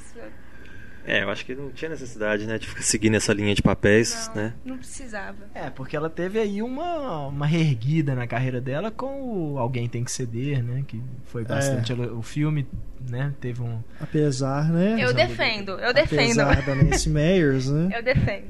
Tem É, o Jack Nicholson. tem o Jack também, Nicholson, né? Então- Que é o outro, outro veterano aí que. Esse. Ele até né, mantém, escolhe bem os projetos, né? Mesmo assim, depois de velho, já E ele tá parado há uns fez filmes bem bacanas. Ó, ele fez os né? Infiltrados, né? Que Pois é, muito legal, o papel dele é muito bom. Ele tá parado há uns quatro Trabalhou anos. com a Adam Sandler. Nossa, todo mundo trabalhou com o Adam É. Sandler, né? No futuro, o Adam Sandler é o próximo Kevin Bacon, né? Dos seis degraus de separação, Mas 6 ele graus de fez separação. Schmidt. né, O é último dele. O último dele acho que foi aquele Antes de partir, Partir. com o Morgan Freeman. É. Já tem uns quatro anos. Não, ele filme. fez o Como Você Sabe, que é de Puta, até 2010. ele pode É. ficar pior, né? Não, mas eu gosto. Eu gosto, como você sabe. É do James L. Brooks. É, do mesmo, do tô Melhor Impossível. Com a o Paul Rudd e o Ah, a não Reese. Witherspoon. E tem o Ele é o pai do Paul Rudd? Wilson também. Eu acho que é, né? É, o Jack Nicholson, pra mim, junto do, do Al Pacino e do Robert De Niro, é a trindade sagrada do cinema. Eu, né, eu sei que, assim, tem gente que é da geração, às vezes, do Marlon Brando, né, que acompanhou mais o Brando, que fala que o Brando é isso, aquilo e tal. Eu acho o Brando um ator fantástico. Mas dos filmes que eu vi, mais da época que eu peguei até hoje, eu acho que De Niro, Jack Nicholson e Al Pacino são os Não caras. dá pra fazer um quarteto aí com o Dustin Hoffman, não? O Dustin Hoffman também é um puta ator, né, É, é, atores bons, como o Dustin Hoffman, por É. exemplo, tem muitos, né? Tipo. Não, não muitos, né? Mas tem alguns, tipo Gene Hackman mesmo é um, Morgan Freeman. Não, tem- mas eu entendo o que você quis dizer com tem alguns atores- trindade, assim, porque são atores que realmente eles têm um método de atuação que marcou a época. São né? atores que eu só deixo de ver o filme que eles fazem se tiver o simplesmente Sandler. eles realmente eles têm uma marca própria, eles, eles são diferentes, eles são atores autores praticamente, né? Não, você pega todos os clássicos dos últimos 30, 40 anos, um dos três praticamente vai ter. né? É, essa semana eu tava revendo A Honra do Poderoso Pritz, por exemplo. Eu acho muito legal. Eu- Tem atores que hoje estão sumidos. Angélica Houston, né? Tá Pois sumida. é, Kathleen verdade. Turner. A Angelica Houston virou o Jabba do Star Wars. Você já viu uma foto recente dela? Tá igualzinho. Mas o Jack, dos três, o Jack Nicholson é o que se dá mais respeito, eu acho. Mesmo tendo trabalhando também com a Dan Sandler. Acho que dos três, ele, Robert De Niro Al Pacino, acho que o Jack Nicholson se respeita mais. Fala, É, não, vou fazer qualquer merda. A indicação ao Oscar do Jack Nicholson pelo Melhor Impossível, por exemplo, foi mais do que merecida, né? O prêmio foi mais do que merecido, porque eu acho o personagem muito legal. Eu também acho. Ao eu não daria contrário. pra Ellen Hunt, não, o, o Oscar. Mas pra ele, Eu acho que foi muito merecido. A Helen Hunt eu daria o Oscar agora, pelas sessões. Também. Achei muito bom. Também. Muito bom. Mas o Dustin Hoffman que estreou agora como diretor, né, do quarteto. Mas como ator, é, andou fazendo, né, suas porcarias aí, igual Ele, ele fez um filme bacana, pequeno, que é o. fria É, maior ainda com a junto família. com o De Niro, né? É. Constrangendo-se junto. Ele fez o Tinha Que Ser Você, com a Emma Thompson. Eu achei Sim. um filme bacana, assim, mostrando meio que. Todo mundo falou tão bem do amor, né? Que mostra a terceira idade e tal. O, o Tinha Que Ser Você é mais ou menos isso também, só que é pior. O cara é separado, a família largou ele pra lá, talvez porque boa coisa ele não seja também, né? Eu achei um filme até, assim, divertido. Meio que começa no meio do caminho e termina no meio do caminho também, mas... É, Eu tá gosto daquele que ele é o pai do Paul Giamatti. Como é que é o nome daquele filme? Paul Barney's Version. A minha versão do do amor. Isso, eu gosto É, bastante. é Bem legal. também. A loja mágica de brinquedos. Eu adoro a Loja também é Mágica de. Brinquedos. Perfume. Perfume. Perfume é uma fantástica adaptação do livro. O filme é muito bom. O personagem dele é um personagem de mestre também, né? Que vai Uhum. ensinar o cara a lidar com os perfumes e tudo. Mas é um personagem bem bacana. É, o Dustin Hoffman é um cara que realmente merece, né? Tá no. É, ele tem bons filmes, né? Ele não é faz qualquer porcaria, não. Lógico que tem seus tropeços, mas tem uma carreira Quem não tem, né? muito boa. É, personagens, por exemplo, o, o Michael Caine. Michael Caine é um grande ator Sim. veterano, né? Que fez muitas coisas boas, mas se você for botar na balança, acho que tem muita coisa ruim também, né? Nossa, tem coisa ruim demais. Michael Caine foi vilão do filme do Steven Seagal, já isso aí, meu amigo. Não, Michael Caine ele não tem critério nenhum mesmo. É. né? Não é que nem, Ai, tipo, comete um erro que deu um erro no meio do caminho, não. Tipo, alguém. Como é que você faz Viagem 2? Alguém sabe? para ele, por favor, né? Porque ele merecia coisas São melhores, né? filmes que já estão destinados ao fracasso, parece que ele não tá nem aí mesmo. Ah, mas eu falo, uma das melhores coisas do- dos Batman do Christopher Nolan, pra mim, é o Michael Caine. Não, pra É. mim também. É, O Alfred último, sem dúvida. principalmente. Sem dúvida. E o Michael Caine fez uma coisa interessante, né? Ele fez lá quando ele era novi- novinho, ele fez um filme que depois ele refilmou anos depois de inverter no papel. Porque ele, né, eu acho que é um jogo de morte, S- Sloth, É, da década de 70, Acho né? que é um jogo de vida e Um jogo de vida e morte. morte com o Laurence Olivier. Que ele é o cara novinho que tá pegando a mulher do Laurence Olivier, que é o, né, o velho safado que é casado com a menina bonitinha. E aí, anos depois, ele inverteu com o Jude Law fazendo o papel que era dele e ele fazendo o papel que era do Laurence Olivier. Eu achei isso muito bacana. O, o exercício pro ator deve ter sido interessante, né? Fazer o mesmo, verdade. mesmo filme duas vezes em personagens diferentes. É, tem um filme que chama O Clube das Excitadas, né? Que chamou aqui no Brasil, The First Wives Club.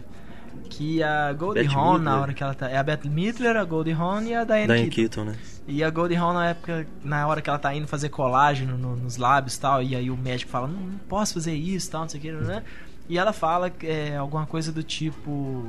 No, nos Estados Unidos, né, em Hollywood, você, mulher só existe três, três idades: ninfeta, é, namoradinha ou é, a- tipo a avó do, do personagem principal. E que ela queria continuar linda.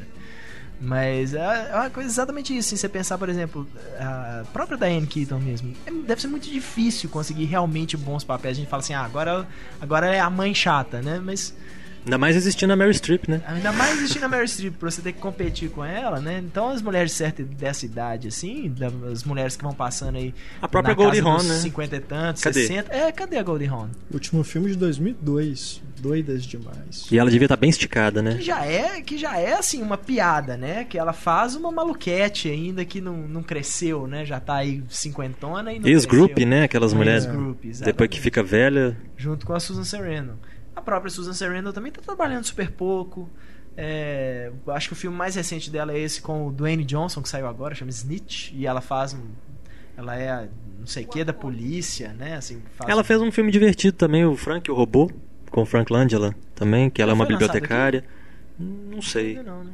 Mas é um, é um filme Mas bacana. é isso, né? Assim, ela foi a mãe no Wall Street 2. Cadê né? os papéis, né? Por exemplo, a Susan Sarandon não, é, não era pra ela ser a mãe do Shia LaBeouf no, no É. Wall Street 2, sabe? Era pra ela ter os filmes que ela é o carro-chefe do filme aí, vamos Uhum. dizer.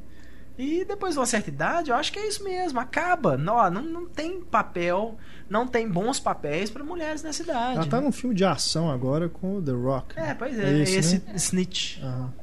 Isso, isso. Mas eu- Agora, só ainda que a gente tá falando da Golden Hall, a filha dela tá sumindo também, né? Tá indo É. nos caminhos. A Kate Hudson, os últimos filmes dela, pelo amor de Deus. A Kate Hudson tava indo pro mesmo caminho do Matthew McConaughey, fazendo só comédiazinha romântica safada, desperdiçando um certo talento, ou pelo menos tentando, né, mostrar alguma coisa. Não, o Matthew McConaughey acordou, resolveu fazer outras É. coisas diferentes e tem chamado a atenção, Finalmente. né? O Kate Killer Hudson, Joe não. e tal. Agora a Kate Noivas Hudson... em Guerra, Pronta Noi- para Amar, Noivas em Guerra é um dos piores filmes que eu já vi. O Noivo da Minha Melhor Amiga. Que que É, o Noivas em Guerra acho que muita gente viu, né? Porque põe ela junto com a... Anne Hathaway. Com a Anne Hathaway em cena, acho que É. todo homem quis ver, né? Pra falar, nó, elas são lindas, mas o filme chato. Mas esse Agora- filme que o da, da Mira, né, que o, o, É. o, o Heitor falou, The Reluctant Fundament, é ela que é a, a É. protagonista.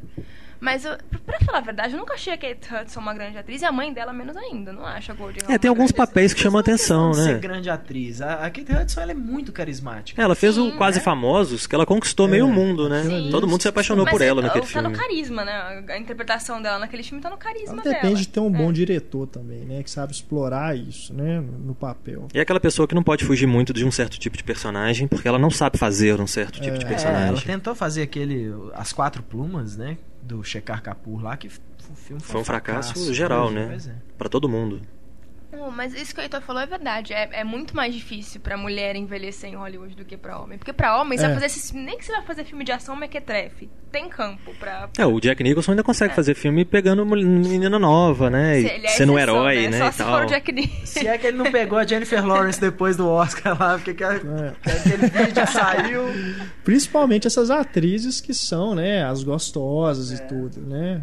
Não, mas- Passa o efeito do- gostosa, o que, que ela faz, né? Pois Mesmo é. boas atrizes, mas o, o que sobra? O papel da mãe, o papel da avó, o papel. É sempre a coadjuvante da coadjuvante, sabe? É muito menor. Os papéis coadjuvantes pra pessoas de idade pra mulher são bem menores ainda do que É. pros homens. Ah, mas se você É pegar. E é isso que o Marcelo falou aí. Tem a Meryl Streep pra comprar, completar os poucos que tem, né? Você pega, às vezes, uma coisa que é meio, às vezes, deprimente, né? Você pega o elenco do Poderoso Chefão, tirando o Alpatino, que a gente já falou que é exaustão, e o resto do elenco, né? Thalia Shire, por exemplo. Que, que fim levou, né, a Adrian do rock? O que, que é mais que ela fez? E ela Então, continua trabalhando, por incrível que pareça. Ninguém sabe o que ela fez. é, o problema é que ninguém ouve falar, ninguém sabe o que, que ela fez, Vê né? aqui, ó, o último filme dela, lançado no Brasil, pelo menos, ou que tem um título em português aqui no IMDB, é o Huckabees. Que eu É. Joe dela Russell. Também não lembro. Agora, fora isso, todos os outros aqui que eu tô vendo aqui, Ah, essa família Coppola tem dinheiro, cara. não mas, tá mas, mas tem, assim, tem o Robert Duval, tem o James Caan. O Robert Duval, ele fez, eu lembro, ele fez o Apóstolo, que chamou bastante atenção. Não, mas o Robert Duval, durante. Cara, durante uns 30 anos Não, aí, ele, é- ele era o coadjuvante de luxo. Sim, e hoje? A questão é, e o que está sendo feito tá desses caras Reacher. hoje? É, É, Jack, Jack Reacher fazendo um papel pequeno ali, né? Sim, Divertido mas- e tal. Mas eu acho que é o único, tirando o Jack Reacher, talvez seja o único que a gente veja numa continuação. É. O Coração Louco também. Ele tá... É, o Coração Louco ele faz um papel pequeno, né? Também. O James Caan também, Ele fez levou. outro dia o- um com o Bill Murray também, que é o Negócio do enterro? negócio do enterro, esqueci o nome. Get Low. Get Low. É, eu não lembro o nome dele em Ele português. é o principal do filme, É? se eu não me engano. É, o problema é que ninguém viu, né? Acho que o James Caan se de um queimou aí com umas declarações políticas que pegaram meio mal pra ele, não foi? Eu não sei muito bem. É, ele andou fazendo séries de televisão pra ver se tentava levantar. É, o Vegas, Vegas, Né? Las Vegas. é. E a série durou uns anos, assim. Ele era o principal da série também. É, junto né? com o Josh Dumel. Não. um que foi redescoberto aí também é o Christopher Lee, né? É, o Christopher Lee agora ele assumiu já a posição de mito, né? É. Então ele só entra agora pra ser um mito. O papel dele no filme é mito, né? É, apesar de que ele fez aquele A Inquilina. A Inquilina, que é um- no- Nossa, horror. né? E eu acho, eu acho, não, canso de, de reforçar, né? A cara que ele é do, do Michael Haneke, né? Do, É, mesma coisa, né? Se Parece. pusesse o outro no, no papel dele, dava na mesma. Ele tá no Sombras da Noite. É, o Sombra da Noite ele faz um papel que é inexplicável o que, que ele tá fazendo ali, né? Ah, ele, Que é, o, Drá- líder do Ele é pra lembrar que ele, ele é o Drácula. É. Ele É, ele é o líder dos Ele é pescadores que faz, faz uma viva, homenagem. É, então. Ele o no. Hugo Cabré também, ele é o Mas o bibliotecário. tá muito velho já. ele já É, tá no, com 80 no Hugo, por exemplo, é mais uma homenagem, né? Que ele é o detentor do conhecimento ali da biblioteca, né? No Hobbit, ele é o cara, né? Ele é o mago que domina o negócio todo, que a gente sabe que no futuro vai virar um vilão e tal. Então, Esses caras já é Max von Sydow, Christopher Plummer, Christopher Lee, esses caras já estão nas últimas mesmo, assim, é cara que se hoje se falasse, ó, morreu, morreu, né? Morreu Christopher Lee. Ah, falar, Já deve ter um cara, caderno do jornal preparado, né, com o é, obituário dele, com né? certeza. o- A Variety lá já tem lá pro- prontinho, só assim, causa da morte é tal, o dia e a hora. Ele foi lugar. o exorcista e agora ele morreu, né? O papel do Max von Sydow no, naquele filme lá tão extremamente É, difícil, não sei o forte, É, isso aí. O filme é ruim, É. o papel dele é uma besteira, mas ele foi lembrado porque ele é um grande ator. Aquilo ali, aquele papel eu acho ótimo. O cara não pode simplesmente fazer sim e não com a cabeça, não. Ele É, tem que mostrar ele a tem que ter um mãozinha, Só papelzinho. pra ficar bonitinho. Sim, não. Ah. Eu ficava esperando que ia ser igual o Labirinto do Fauno, que ele ia abrir a mão e ia ter um olho dentro da mão dele, uma coisa desse tipo. Mas não, era só um papel escrito sim e não, que ele não podia balançar a cabeça. Era, um- não, era, não era nem um papel, tava escrito na mão dele. Ah, era na mão Era mesmo, na né? mão. É, não, eu, eu tentei esquecer esse filme, porque, sinceramente, eu achei uma bomba completa. também. Eu achei assim, o diretor tava apostando com todo mundo lá no fundo, assim, todo mundo vai chorar. Aí eu não chorei ele de- deve ter ficado chateado É, comigo. Eu esqueci o nome. É um o diretor do que- Billy Elliot? Billy Elliot, Stephen Daldry. Stephen Daldry. Billy Elliot, The Reader, né? O, o As Horas. As Horas, aquele- todos aqueles filmes que na hora que lança o povo fala assim, nossa, que filme bonito, tal, não sei o que. Aí você fala assim, que filme que é mesmo? Passou um tempo, né? filme que é esse mesmo? Nunca vi isso, cara. Impressionante como é que a academia gosta desse cara. É, quem gosta dele hoje é o menininho do- que fez o Billy Elliot, né? O Jamie Bell, É, que hoje Bell. continua fazendo filme, e a Nicole Kidman, né? Não deve ter mais ninguém que seja, assim, grande amigo dele. Que é quem conseguiu alguma coisa fazendo filme com ele. Temos também Ah, o. de- Desculpa, só. A Kate Winslet, né? Ela ganhou o Oscar de melhor Ah, ganhou atriz também, né? Tá certo, é. É, Então, é, isso Tá é uma vendo? coisa. É que o povo gosta desse cara. É uma coisa às vezes bacana, né? Ele consegue algumas atuações né, interessantes. E ele conseguiu botar o Tom Hanks no papel de coadjuvante, né? Ah, Se aposenta então da direção e vai ser só diretor de atores. Porque É, vai fazer isso que casting, ele sabe né? fazer. Não, é, eu achei col- colocar o Tom Hanks, né, no papel que ele colocou ali, eu não sei, até uma judiação, né? Que o Tom Hanks, né? Costuma, não costuma fazer esse tipo de coisa, né? É porque o Tom Hanks queria fazer lá o Larry Crown dele lá. Não, eu vou fazer esse aqui e tal. Outra parece- bomba, né? Mas eu gosto dessa coisa, esse, esse humor meio relax do, do, do, do Tom Hanks como diretor. Assim, eu adoro The Wonders. Eu adoro The Wonders. Isso eu concordo. né? E o Larry Crown, por mais que não seja um grande filme assim, mas ele Não é um grande filme. é um filme que me não é que nem passa meio batido. filme. Eu acho que pra mim é um filme que passa batido, assim, mas não é um filme que chega no fim do ano e fala assim, nossa, esse entra na minha lista de piores Que do ano. que é não, isso? é que é filme que pra mim não me ofende, assim, você assiste, tem umas ceninhas bonitinhas tal, os funcionários sim. Funcionários. Uns, uns personagens simpáticos tal. E olha que tem a Julia Roberts, que normalmente eu acho um pé no saco, e nesse filme ela nem me incomoda, assim. O Tom Hanks, pelo que ele era na década de 90, era pra ele ser o coadjuvante de luxo hoje, né? Aquele cara que as pessoas disputam pelo Tom Hanks ser coadjuvante. Porque tudo bem, ele também já não tem mais idade pra ser o protagonista. Ah, mas aí ele ganhou dois Oscars de ator principal, Não, né? é, Então, o Tom Sim. Hanks, ele sempre foi. Hoje, muito né? Sim, guardadas- é isso falando, mas hoje era pra ele ser o coadjuvante de luxo. Ele tá meio sumido, né? Ele não aproveitou muito bem, parece. é porque ele focou na carreira de principal, né? Ele não quer ficar aceitando o papel de Sim, mas coadjuvante. vamos, vamos, vamos ver com os fatos, né? Ele não tem mais idade pra ser o principal hoje. Já não Olha, sei. Depende, Claro ué. A gente A teve gente atores, tá- por a gente exemplo, acabou que. de falar que para os homens é mais fácil eles sobreviverem. É, quando começar a morrer Al Pacino, Jack Nicholson e De Niro, que não deve, né, infelizmente demorar muito, daqui a pouco tem o Tom Hanks aí, Ele né? não era o galã, né? Ele não, Não. era É, ele era o cara da Cruise, despedida o de solteiro, né? Daqueles filmes engraçados É, que ele é o fazia. cara, né? Engraçado, né? Gente boa e tudo. Apesar Aí, de- Você pega todas as boas bilheterias da década de 90, tá, tem o Tom Hanks no filme. Todas. Apesar de Joe contra o Vulcão, bilheterias né? da década de 90 tem o Tom Hanks. Tirando o Joe contra o Vulcão, o resto, né? Porque esse foi uma tristeza, mas Mas acho que ele tá Mas- precisando aceitar papéis me- melhores. Eu acho que aí. tem mais a ver com vai- isso mesmo, dele escolher. É, ele né? escolhe muito hoje em dia, né? Porque ele sabe isso. Ele não, ele não precisa ficar pegando qualquer papel tipo porque Jack tem que fazer um filme por o ano e tal, não sei o que. Ele já tem dinheiro, já não tem cacife. coisa. Ele é um produtor É, de sucesso hoje. isso deve ocupar bastante tempo, né? Produzir séries com a HBO. É, ele é, ele é produtor, é verdade. Então, e ele, inclusive, tava. Não sei se ele já terminou as filmagens ou tava filmando agora há pouco tempo. Aquele filme do. Ele é o protagonista também do filme, do Capitão. Esqueci o sobrenome do cara. O filme chama Capitão Alguma Coisa. Que é uma história real de um cara É que se mesmo. entregou aos piratas lá, desde que os caras deixassem a, a tripulação dele embora. Porque a- o- os caras iam matar a tripulação inteira né? Ele era um comandante de um navio americano e ele fala: "Não, eu tipo, eu fico, eu me Me entregam em entrego sacrifício. de refém, e vocês deixam o povo ir e tal, não sei o que, ele leva a carga, leva tudo, mas vocês deixam a tripulação sobre, né, viver e tal e aí é a história do resgate do cara, e tal. É, e se o Ele é Dan, se o Dan Brown filme. continuar escrevendo, ele tem né, o resto da vida de filme pra fazer de Código da Vinci, Ele né? vai, ser, ele vai ser o Walt Disney também num filme que tem bem cara de mequetrefe. Mas é isso que eu tô falando. Ele podia não precisar trabalhar muito, trabalhar pouco, mas fazer bons filmes. Mas pega os últimos créditos É, de atores do Tom o- Hanks. É triste. O Cloud Atlas, né? Cloud Atlas, aliás, É, um dos motivos do Cloud Atlas sair do papel foi o Tom Hanks. Né, assim, a- a- os Wachowski estavam penando para conseguir financiamento pro projeto. Na hora que o Tom Hanks falou gostei, quero fazer, que aí eles conseguiram que a Warner realmente começasse a, Trouxe vida pro projeto. ah, né? é, exatamente. Porque é exatamente isso, né? Alguns projetos estão lá, estão, né, assim, passa de mão em mão, ninguém pega, nenhum produtor arrisca, tal, blá, blá, blá. Aí de repente vira um cara igual o Tom Hanks e fala assim: "Eu gostei, eu quero fazer". Automaticamente o, o orçamento do filme triplica. Porque, assim, bom, se o Tom Hanks quer fazer, nós vamos ter que pagar uma grana pra ele. Né? E se o Tom Hanks quer fazer, nós vamos fazer, então. E é um cara que leva público pro cinema, mesmo estando Exatamente. sumido. Igual o Denzel Washington, por exemplo. O cara pode ficar cinco anos sem fazer um filme. O dia que ele fizer de novo, o público É, vai querer conferir. Foi um filme barato. Foi um filme super barato. O Robert Zemeckis há muito tempo aí fazendo as- aquelas animações dele. É, uns voltando 10 ao live anos sem action. fazer um live action. Pois é, e o filme né, surpreendeu nos Estados Unidos, foi elogiado, a bilheteria foi boa. É, eu acho que não foi valorizado como deveria, porque eu gostei bastante. Sim. É, ele foi meio mal lançado mim- internacionalmente. Até o momento, o melhor filme que eu vi no cinema esse ano. Eu, eu Gostei gostei demais. bastante, apesar das vezes o, né, o finalzinho ser um pouquinho. Eu acho É. panfletário o final. é, não o gosto do final ele Dá uma vai um pouquinho escorregadinha. além. Tem cinco né? minutos a mais do que deveria. É. Podia ter terminado antes. É. né?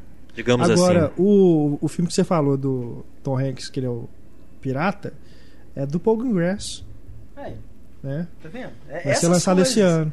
É, um bom diretor, um bom ator, uma história que parece É. ser interessante. Quem sabe? Tipo, né? assim, é aquele negócio, pode sair uma merda de filme.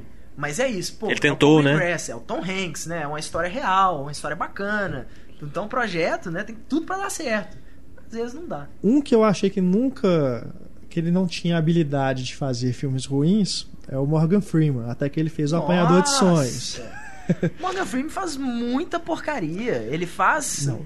Vocês já viram o primeiro papel dele? Ele como o cafetão das letras num programa infantil, né? Não. Ele vestido igualzinho um cafetão, né? Todo daquele jeito tal do, do negro descolado e tal, fazendo um programa de soletrar para crianças. Eu acho que foi quando ele ficou famoso, assim, que ele começou a fazer filmes. Aí ele começou a ser assim um informante, né? Num caso policial, ele fazia um filme pequeno aqui, outro ali e tal. Hoje que ele chegou na condição, né? Que ele consegue ser Deus e o presidente dos Estados Unidos. Mas é mas impressionante. Entre filmes grandes que ele faz. Ele faz putz, muitos ele pega filmes. né? cada roubada, cara. Tem um filme que chama O Contrato. Sei. Com John Cusack. John Cusack. John Cusack tá andando no meio do mato com o Coisa filho, né? horrorosa aquele filme, cara. Impressionante. Aquilo ali não merecia nem ter sido lançado em vídeo. Na mesma época ele fez um com, a, acho que é Paz Vega, que era uma, que era aquela atriz espanhola. É, cinco, five items or less. É, um negócio chama. assim, que é outro filmezinho é- besta Que ela é também. caixa de supermercado, É. assim. É, de vez em quando ele faz muita porcaria na, do- entre grandes produções aí. e É, as grandes que aparecem todo mundo nota, e as É. outras ninguém vê, As então fica como se ele só fizesse coisa boa, né? Exatamente. Ele também tá no Batman, né? Afinal de contas, ele é o Lucius Fox. É. Um que sumiu completamente, que seria bacana ter de volta, né, nos grandes papéis, seria o Christopher Lloyd, né? Que parece que também não tá aguentando muita coisa É. mais. Né? Afinal de contas, ele é o Doc Brown. A última vez que eu vi Christopher Lloyd foi em Piranha. Nossa, é. Que ele Difícil. ainda tem até uma piadinha ali com o De Volta pro Futuro, né? Não. E tem a Elizabeth Shue também, né? Os É. dois se É, reencontram. não, né? Elizabeth. Shue foi fazer CSI agora, né? É. Ela, tá- ela ganhou o papel da, da coroa gostosona do CSI, que saiu a Marge Hagen- Hagenbel- Helgenberger. é. E ela deve ter entrado no lugar. Ela foi a mãe da Jennifer Lawrence também, naquele filme da casa da, É, da última casa da rua. direto em vídeo aqui, né? Ah, Acho que saiu agora. precisava nem ser lançado. Apesar de ter a Jennifer Lawrence. Chegou, chegou, pass- passou acho que umas duas, três semanas, ficou no cinema em cartaz. É porque eu sempre confundo com o Last House on the Left, aquela refilmagem do, Do Wes Craven, né? Que é. muito legal. É. Como refilmagem, É, eu fiquei é mesmo. surpreso. Eu achei bacana. Acho que os caras tiveram, a- a- pelo menos, a, a boa intenção de falar assim: ó, se o primeiro filme horrorizou na época, a gente tem que tentar horrorizar agora também, né? Achei, achei que tem bem. Mais alguns aqui, né? Só pra antes da gente encerrar. Já estamos aqui chegando ao finalzinho do programa. Dani DeVito sumiu também, né? Tem tempo que eu não vejo Dani DeVito. É, fez eu acho que um filme de Natal, que eu me lembro, Alguma que ele briga com o é. vizinho porque quer iluminar a casa, uma coisa assim. Nossa, esse filme é muito ruim, né? Danny Natal DeVito, brilhante. Danny DeVito também dirige bastante, né? Aquele duplex com a ele, Barrymore. ele tava fazendo uma série, né? It's Always Sunny em Filadélfia. Filadélfia, É. É. Que era bem engraçado. Que foi pra TV, né? É. Foi pra TV pra encontrar o espaço dele. Quando em Roma, né? Um filme, um Nossa, dos últimos horroroso. filmes que chegou aí com ele no cinema. Horroroso, comedinha romântica da Kristen Bell, que é uma desperdiçada aí também, que é super carismática também. Voltou às séries também agora com House of Lies da HBO. Um que deu uma levantada agora também ganhando o Oscar de coadjuvante foi o Christopher Plummer, né? Que. Nunca foi assim um grande ator memorável, né? Era considerado um rostinho bonito da época. né? É, entrou pra história do cinema, né? Como o Von Trapp lá É, e fez um, um papel ou outro mais famoso assim. Mas não é assim um cara, um grande ator nem nada. E agora ele conseguiu um reconhecimento pelo Beginners, né? Toda forma de amor, eu acho que chama. E agora, quem sabe, né? Ele começa a fazer uns filmes com mais frequência, apesar de que a idade tá avançada, 82 né? anos. É, foi o Ele tinha 82 quando ganhou o Oscar. é, foi o vencedor mais 40, velho, né, do é. Oscar. É, ele tá no Millennium também, né? É o atual recorde. É, tá no milênio também. É o... Né, mas o personagem dele nas, nos O livros seguintes não, não Craig. aparece mais. Não. É, o, o outro ator veterano que agora, né, deu uma aparecidazinha pequena com, com Hitchcock, que acabou não sendo, né, provavelmente o que ele esperava, porque tava na cara que ele esperava pelo menos uma indicação ao Oscar, é o Anthony Hopkins. Que... Mas o Anthony Hopkins ainda trabalha bastante, né? Assim, É, mas indo de mal a 360, pior, né? No Thor, O próximo filme dele Ele é fez aquele de exorcismo que é terrível. Horroroso o ritual. O Ritual, Horroroso. Que tem Alice Braga. Ele no Muito Thor, bom. ele é a referência. Qualquer ator veterano poder- poderia ter sido. Podia ser o De Niro ali, né? Ítalo-americano, É sendo o pai do Thor. Podia, resolvia o problema. E, e o pior é que parece assim, o fato de ter o Anthony Hopkins ali é, é o Anthony Hopkins, não É. é o Odin, né? O Anthony Hopkins podia né, ter tentado dar uma, uma diferenciada, pegado um desses atores ingleses mais mais desconhecidos. Tipo um assim. Peter O'Toole, né? No, no Troia, né? Que é É, era o papel sei dele. lá, te- tinha um cara, o Kenneth Branagh falava que, que tinha um outro ator que ele queria que fosse no, que fosse o Odin e os produtores É. vetaram. Mas era, o- é, se eu não me engano é o cara que faz o ele faz o, o pai do Hamlet no, no, no Hamlet lá do, do, Do Kenneth Branagh. É o cara que faz o pai do Hamlet, só aparece como fantasma lá e tal. E é um cara, né, grande, assim, meio gordo, grandão, com um vozeirão assim e tal. E o Kenneth Branagh queria ele como Odin e os produtores falaram, não, tem que ser um nome, porque o Thor não é um nome, né? O Chris Hemsworth não era ninguém ali ainda. Fala, não, tem que ter os coadjuvantes, tem que ser De peso, de né? peso pra poder chamar a atenção. Aí põe a é, Rene realmente, Russo, René né? Russo é um, é um nome de peso. Ela entra, 2000. fala oi e sai. É. O, o Hopkins tá muito massa no lobisomem.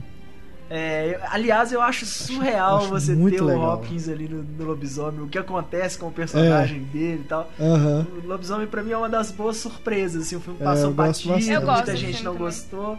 E eu acho aquele final, eu acho genial. Eu acho o elenco inteiro muito bom. A Emily É. Blunt também. Acho que eu vou não opinar nessa hora, então. Porque, sinceramente. Acho que tem um lampejo de brilhantismo que você vê na cara do Anthony Hopkins na hora que o grande segredo do final ele é revelado, que vai ter um certo embate e tal. Aham. Você olha pra cara do Anthony Hopkins, parece que ele fala, agora chegou a minha vez. Mas o resto do filme, pelo amor de Deus. É mesmo. Ah, Eu, Eu eu gostei. do filme.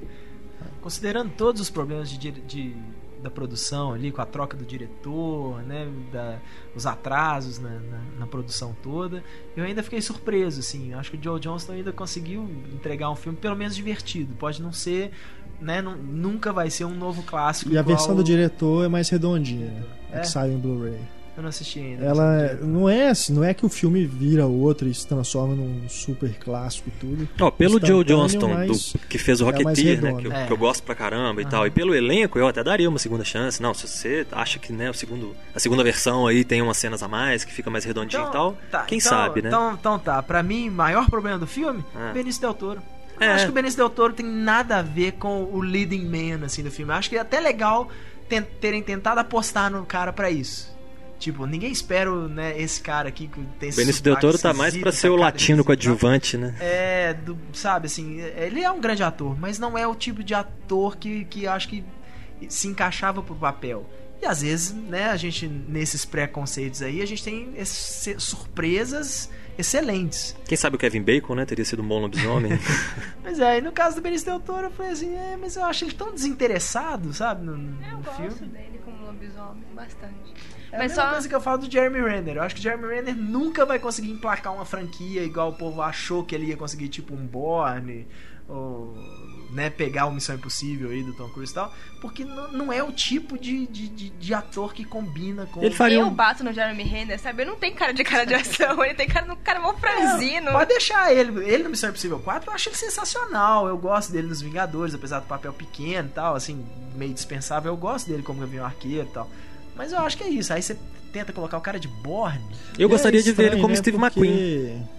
É, mas falam, né? Do, Um filme do Steve McQueen é o sonho dele, né? Fazer uma. Que é um grande, né? Apesar de não estar mais vivo, infelizmente, há muitos anos, era um grande ator que tinha fazendo filmes bacanas que ele sabia escolher. É. Ele era um ator limitado e ele sabia disso.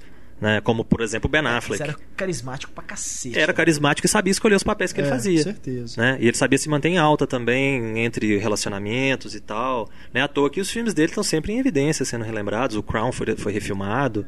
Então é um cara que era bacana. E é curioso que eles têm explorado só isso, né? Esse lado de ator de ação, né? A gente não via Jeremy Renner fazendo um drama, um papel mais. Né, que não é seja de gênero, assim, um filme de gênero. Foi o primeiro papel que chamou um pouco de atenção pra ele, né? Foi o Terra Fria. Que ele, onde ele é, trabalhou depois que ele Theron, foi indicado ao Oscar no Guerra que ao ele- Terror, É. todos os outros filmes, né? Legado Borne, Missão Impossível, Vingadores, João e Maria. Né? Parece que ele O que eu não tá entendo. explorando isso. Porque- Ele tinha feito SWAT também, né? É, ele era o É. vilão lá. Pra mim, a força da atuação dele no Guerra ao Terror tá no drama, não tá na ação. Eu colocaria Pois ele num, é. num drama. É, de novo. devia explorar mais esse lado. Mas só que a gente tava falando do Anthony Hopkins, ele gostou de trabalhar com um diretor brasileiro, porque ele vai fazer o próximo filme do Afonso Poyar, do Dois Coelhos. O Três Coelhos. O Três Coelhos, exatamente. Solace, né? Solace, com o Colin Ele Farrell. tá no Red 2. Tá. Com a Helen Mirren, né? É. Outra que a gente tava lembrando de televisão, que deu uma rejuvenescida na televisão, foi Jessica Lange, né? Com American Horror Story. Fez a primeira temporada, foi muito elogiada, premiada. Mas é isso, né? O American Horror Story, ele, cada temporada é uma história diferente, né? Então parece que ela já não tá mais na série. Tá, ela Tá? fez a segunda e, já- Ah, e parece que já tá confirmada pra terceira também. Ela sempre se mantém, porque ela vai perder o, né, o filão. Agora que ela entrou no negócio. Aqueles momentos. A Jessica Lange estava viva, eu não sabia nem que ela estava viva. Um filme que há pouco tempo que eu vi também, Amargo Regresso, Deliverance. Sim. Que tem um elenco também bacaninha, mas assim, de atores que realmente não eram pra dar em muita coisa. Né? O John Voight hoje é conhecido por ser o pai da Angelina Jolie. Né? E o cara que piscou de dentro da Anaconda. É. Né? O Burt Reynolds é uma piada. No próprio filme, no Amargo, no Amargo Regresso, ele é uma, a figura da piada. Ele é o cara babaca que os amigos aturam. Mas o Burt Reynolds, ele até teve um retorno, né? Assim, com o Boogie Nights, né? Começou a pegar Striptease, uns, né? Uns papéis coadjuvantes, assim, né? Mais importantes. E hoje já tava fazendo filme pra televisão. Outro dia eu vi um filme daquelas produção pra televisão mesmo. Filme da e tava semana? lá o Burt Reynolds como pai da, da protagonista. É, o John Voight sumiu, o Ned Beatty sumiu, né? Fez o, acho que um- fez um Superman, né? Na época. É. Aí Não, depois Larry Bailey, cara, é um fez uma coisinha ou outra. Subestimados, assim. que Ele é foda. né? Sumiu Nunca completamente. Foi muito explorado mesmo. Outro Red também que a gente tava lembrando Sumiu dos Red, o. John Malkovich, né? É. Que é um cara fodão também. Que era um também que só fazia filme que as pessoas falavam ó, e depois começou aí um ah, que horror, hein? O Ó virou. "Ah". Ah, né? É só, é só a pronúncia do oi, pô, ah. Aí agora é será? Quem O sabe? Ned Bailey ele dublou o urso do Toy Story 3, né? O Lotso. Ah, é? Uma dublagem sensacional, inclusive. É muito bom, cara. A Sally Field também tá voltando agora, né? Fez o É, Homem-Aranha, o Lincoln. Foi indicado ao Oscar e tudo, ficou um tempão sumida aí. O Nick Note. Você lembra da Sally Field no Legalmente Loira? Acho que é o 2, né? É, legalmente. Não, não vi. É, ela é a vilã do, do- Ela é inimiga da, da Reese Witherspoon. Olha o nível, né? Ela é a senadora. Tá- né? Ah, é. Tem, é pior que eu vi. Culpado, eu vi. Ela fazia uma série chamada Brothers and Sisters, que é tipo a novela do Manuel Carlos dos Estados Unidos. É, ela era a mãe daquela filharada, né? É. De vários atores que também não deram muito certo, né? Calista Calista Flockhart, Rob Lowe. Mas a Calista Flockhart é ela que meio que enterrou a carreira dela quando ela foi namorar o Harrison Ford, né? Que ela tava, ela fazia o Ellie McBeal, ela tava começando a fazer filmes. Ela continua? E de repente ela com sumiu. ele? Ela faz, continua Sim. com ele. É, por isso.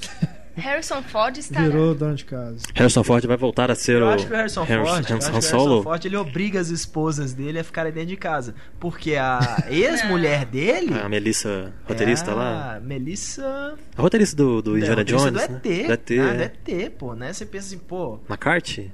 Não. não. Ah, eu esqueci o nome dela. Também, mas né, você pensa assim, pô, a mulher que roteirizou o ET, ela devia ter milhares de projetos que o povo assim, escreve isso pra gente, escreve isso pra gente e deu em nada. É, o Harrison Ford também, né? Tem, tem vários bons projetos aí que ele participou, mas também fez aqueles sete dias. Nossa Senhora. Noites, que é um- Acho que foi ali que a carreira Ridículo, dele, assim, né? olha. Decretou cansei. estado de calamidade. Seis, seis dias, É. sete, sete noites. seis que dias, você pensa sete assim, né? noites. Botar a Anne Heche de.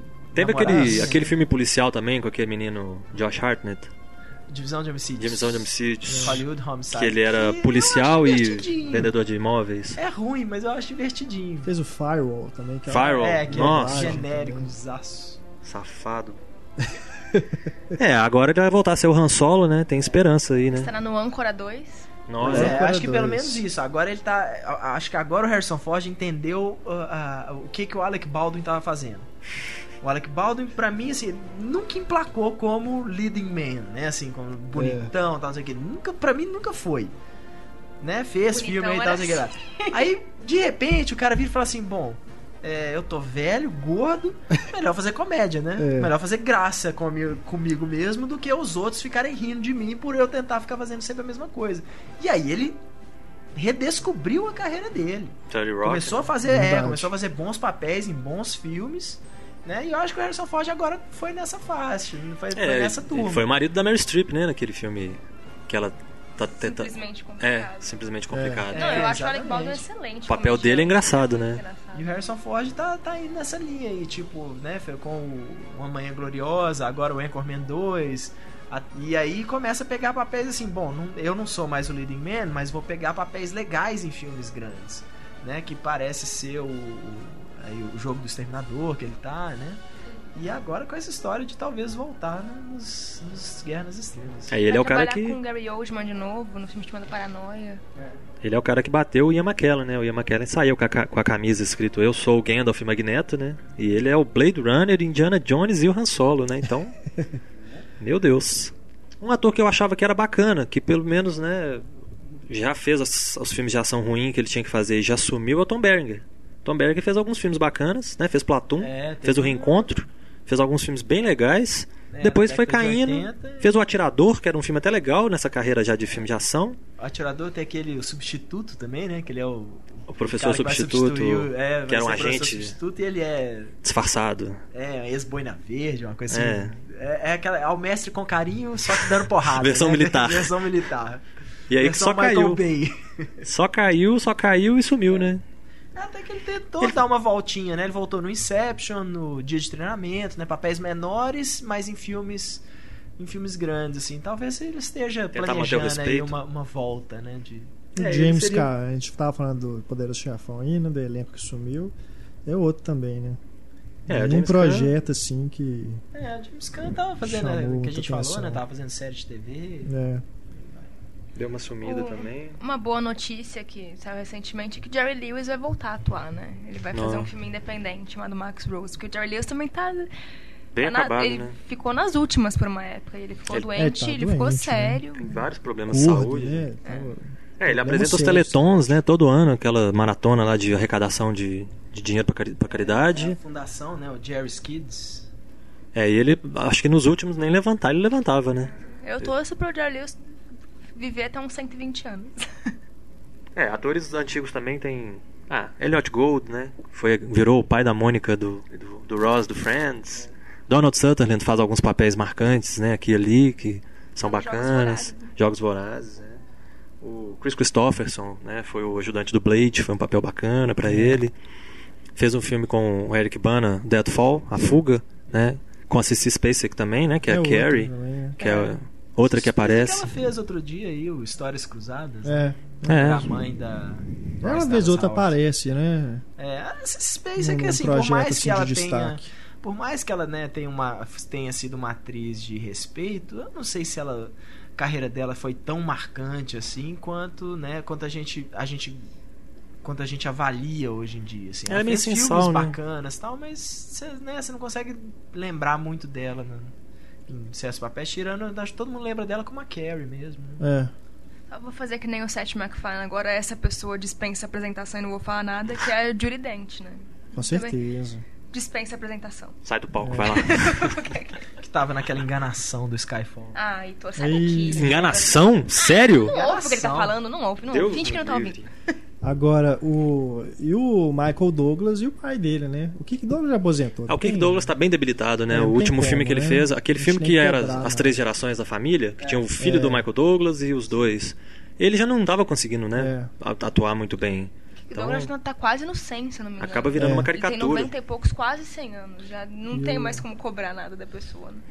É, e o Michael Douglas, é, depois aí do câncer, É, tá, voltou, né? Ele tá bem agora, mas ele teve aí um, um tempo bem derrubado, né? É, eu lembro de ter visto o Solteirão, né? o- Com ele, recente. Ah, Wall Street 2. Que ele é um pai desgraçado. Tem o Wall Street que ele é um pai desgraçado. Ou seja, mais ou menos a mesma coisa, os dois É, papéis. Mas é, é aquele negócio, né? O Michael Douglas, ele, ele ainda tava, né, assim, com a carreira pegando papéis, um certo tipo de papel, que não tem jeito. O câncer envelhece uma pessoa, É. assim, né? Em um ano o cara envelhece 15. Sim, sim. Então hoje você olha pra ele, ele é um velhinho, né? Não, não sei quem chegou a ver aí na, na hora que o pessoal tava entrando no, no Oscar, Sim, ele chegou sim. com a Catherine Zeta-Jones. Se antes a gente já falava assim, pô, cara, né? Coroa, velho aí pegando a bonitona lá e tal. Hoje em dia é mais, mais Avô, né? gritante ainda, porque ele parece que ele tem idade pra ser avô dela. Mas ah, é engraçado, é porque ela também envelheceu, né? Parece que foi. Envelheceu Mas os não dois tanto nessa quanto, né? É, o elenco do Chicago, né? No Oscar todo envelheceu, né? o- É, e o Michael Douglas tá no o filme pra TV do Soderbergh, chama Behind the Candelabra. É sobre o Liberati. É. E também tá aí um que chama Last Vegas. É, esse É, Las esse Vegas é vai o- juntar Que bastante tem- gente, É né? uma reunião aí de veteranos, dó, né? De Niro, Morgan é o- Freeman. Que é o se beber, que se beber não case geriátrico que o Bruno tá falando. Então é isso, pessoal. Vamos chegando aqui ao final do nosso podcast 77. Lógico que faltou muita gente pra gente comentar aqui, mas você pode aí mandar seu e-mail pra gente no cinema@cinemicena.com.br, lembrando aí de outros atores, que no podcast 2.0 a gente retoma essa discussão, tá bom? Agradecendo aqui a presença do Marcelo. Muito obrigado, viu, Marcelo? Mais uma vez, muito obrigado pelo convite, foi um prazer. As portas estão abertas para você voltar mais vezes. Obrigado, Larissa. Obrigado, Heitor. E obrigado a você, querido ouvinte. Vou me despedir pra você não reclamar que eu não me despeço. Isso. Tchau, leitor. Tchau, ouvinte. E eu tô de prova que o pessoal do Cinema em Cena é muito bem educado. E nós aguardamos vocês então no nosso e-mail cinema@cinemicena.com.br, tem o também o Twitter arroba Cinema em Cena e o Facebook é o facebook.com/barra Cinema em Cena. Deixa sua mensagem e a gente volta a conversar no podcast 2.0, tá bom? Escute também o desta semana para você ver as notícias é, que a gente comenta, o Patrulha Cinéfilo, o Diálogo Misterioso, concorra a prêmios, enfim. Não deixe de escutar o podcast 2.0 também. Um grande abraço para você, até a próxima e tchau.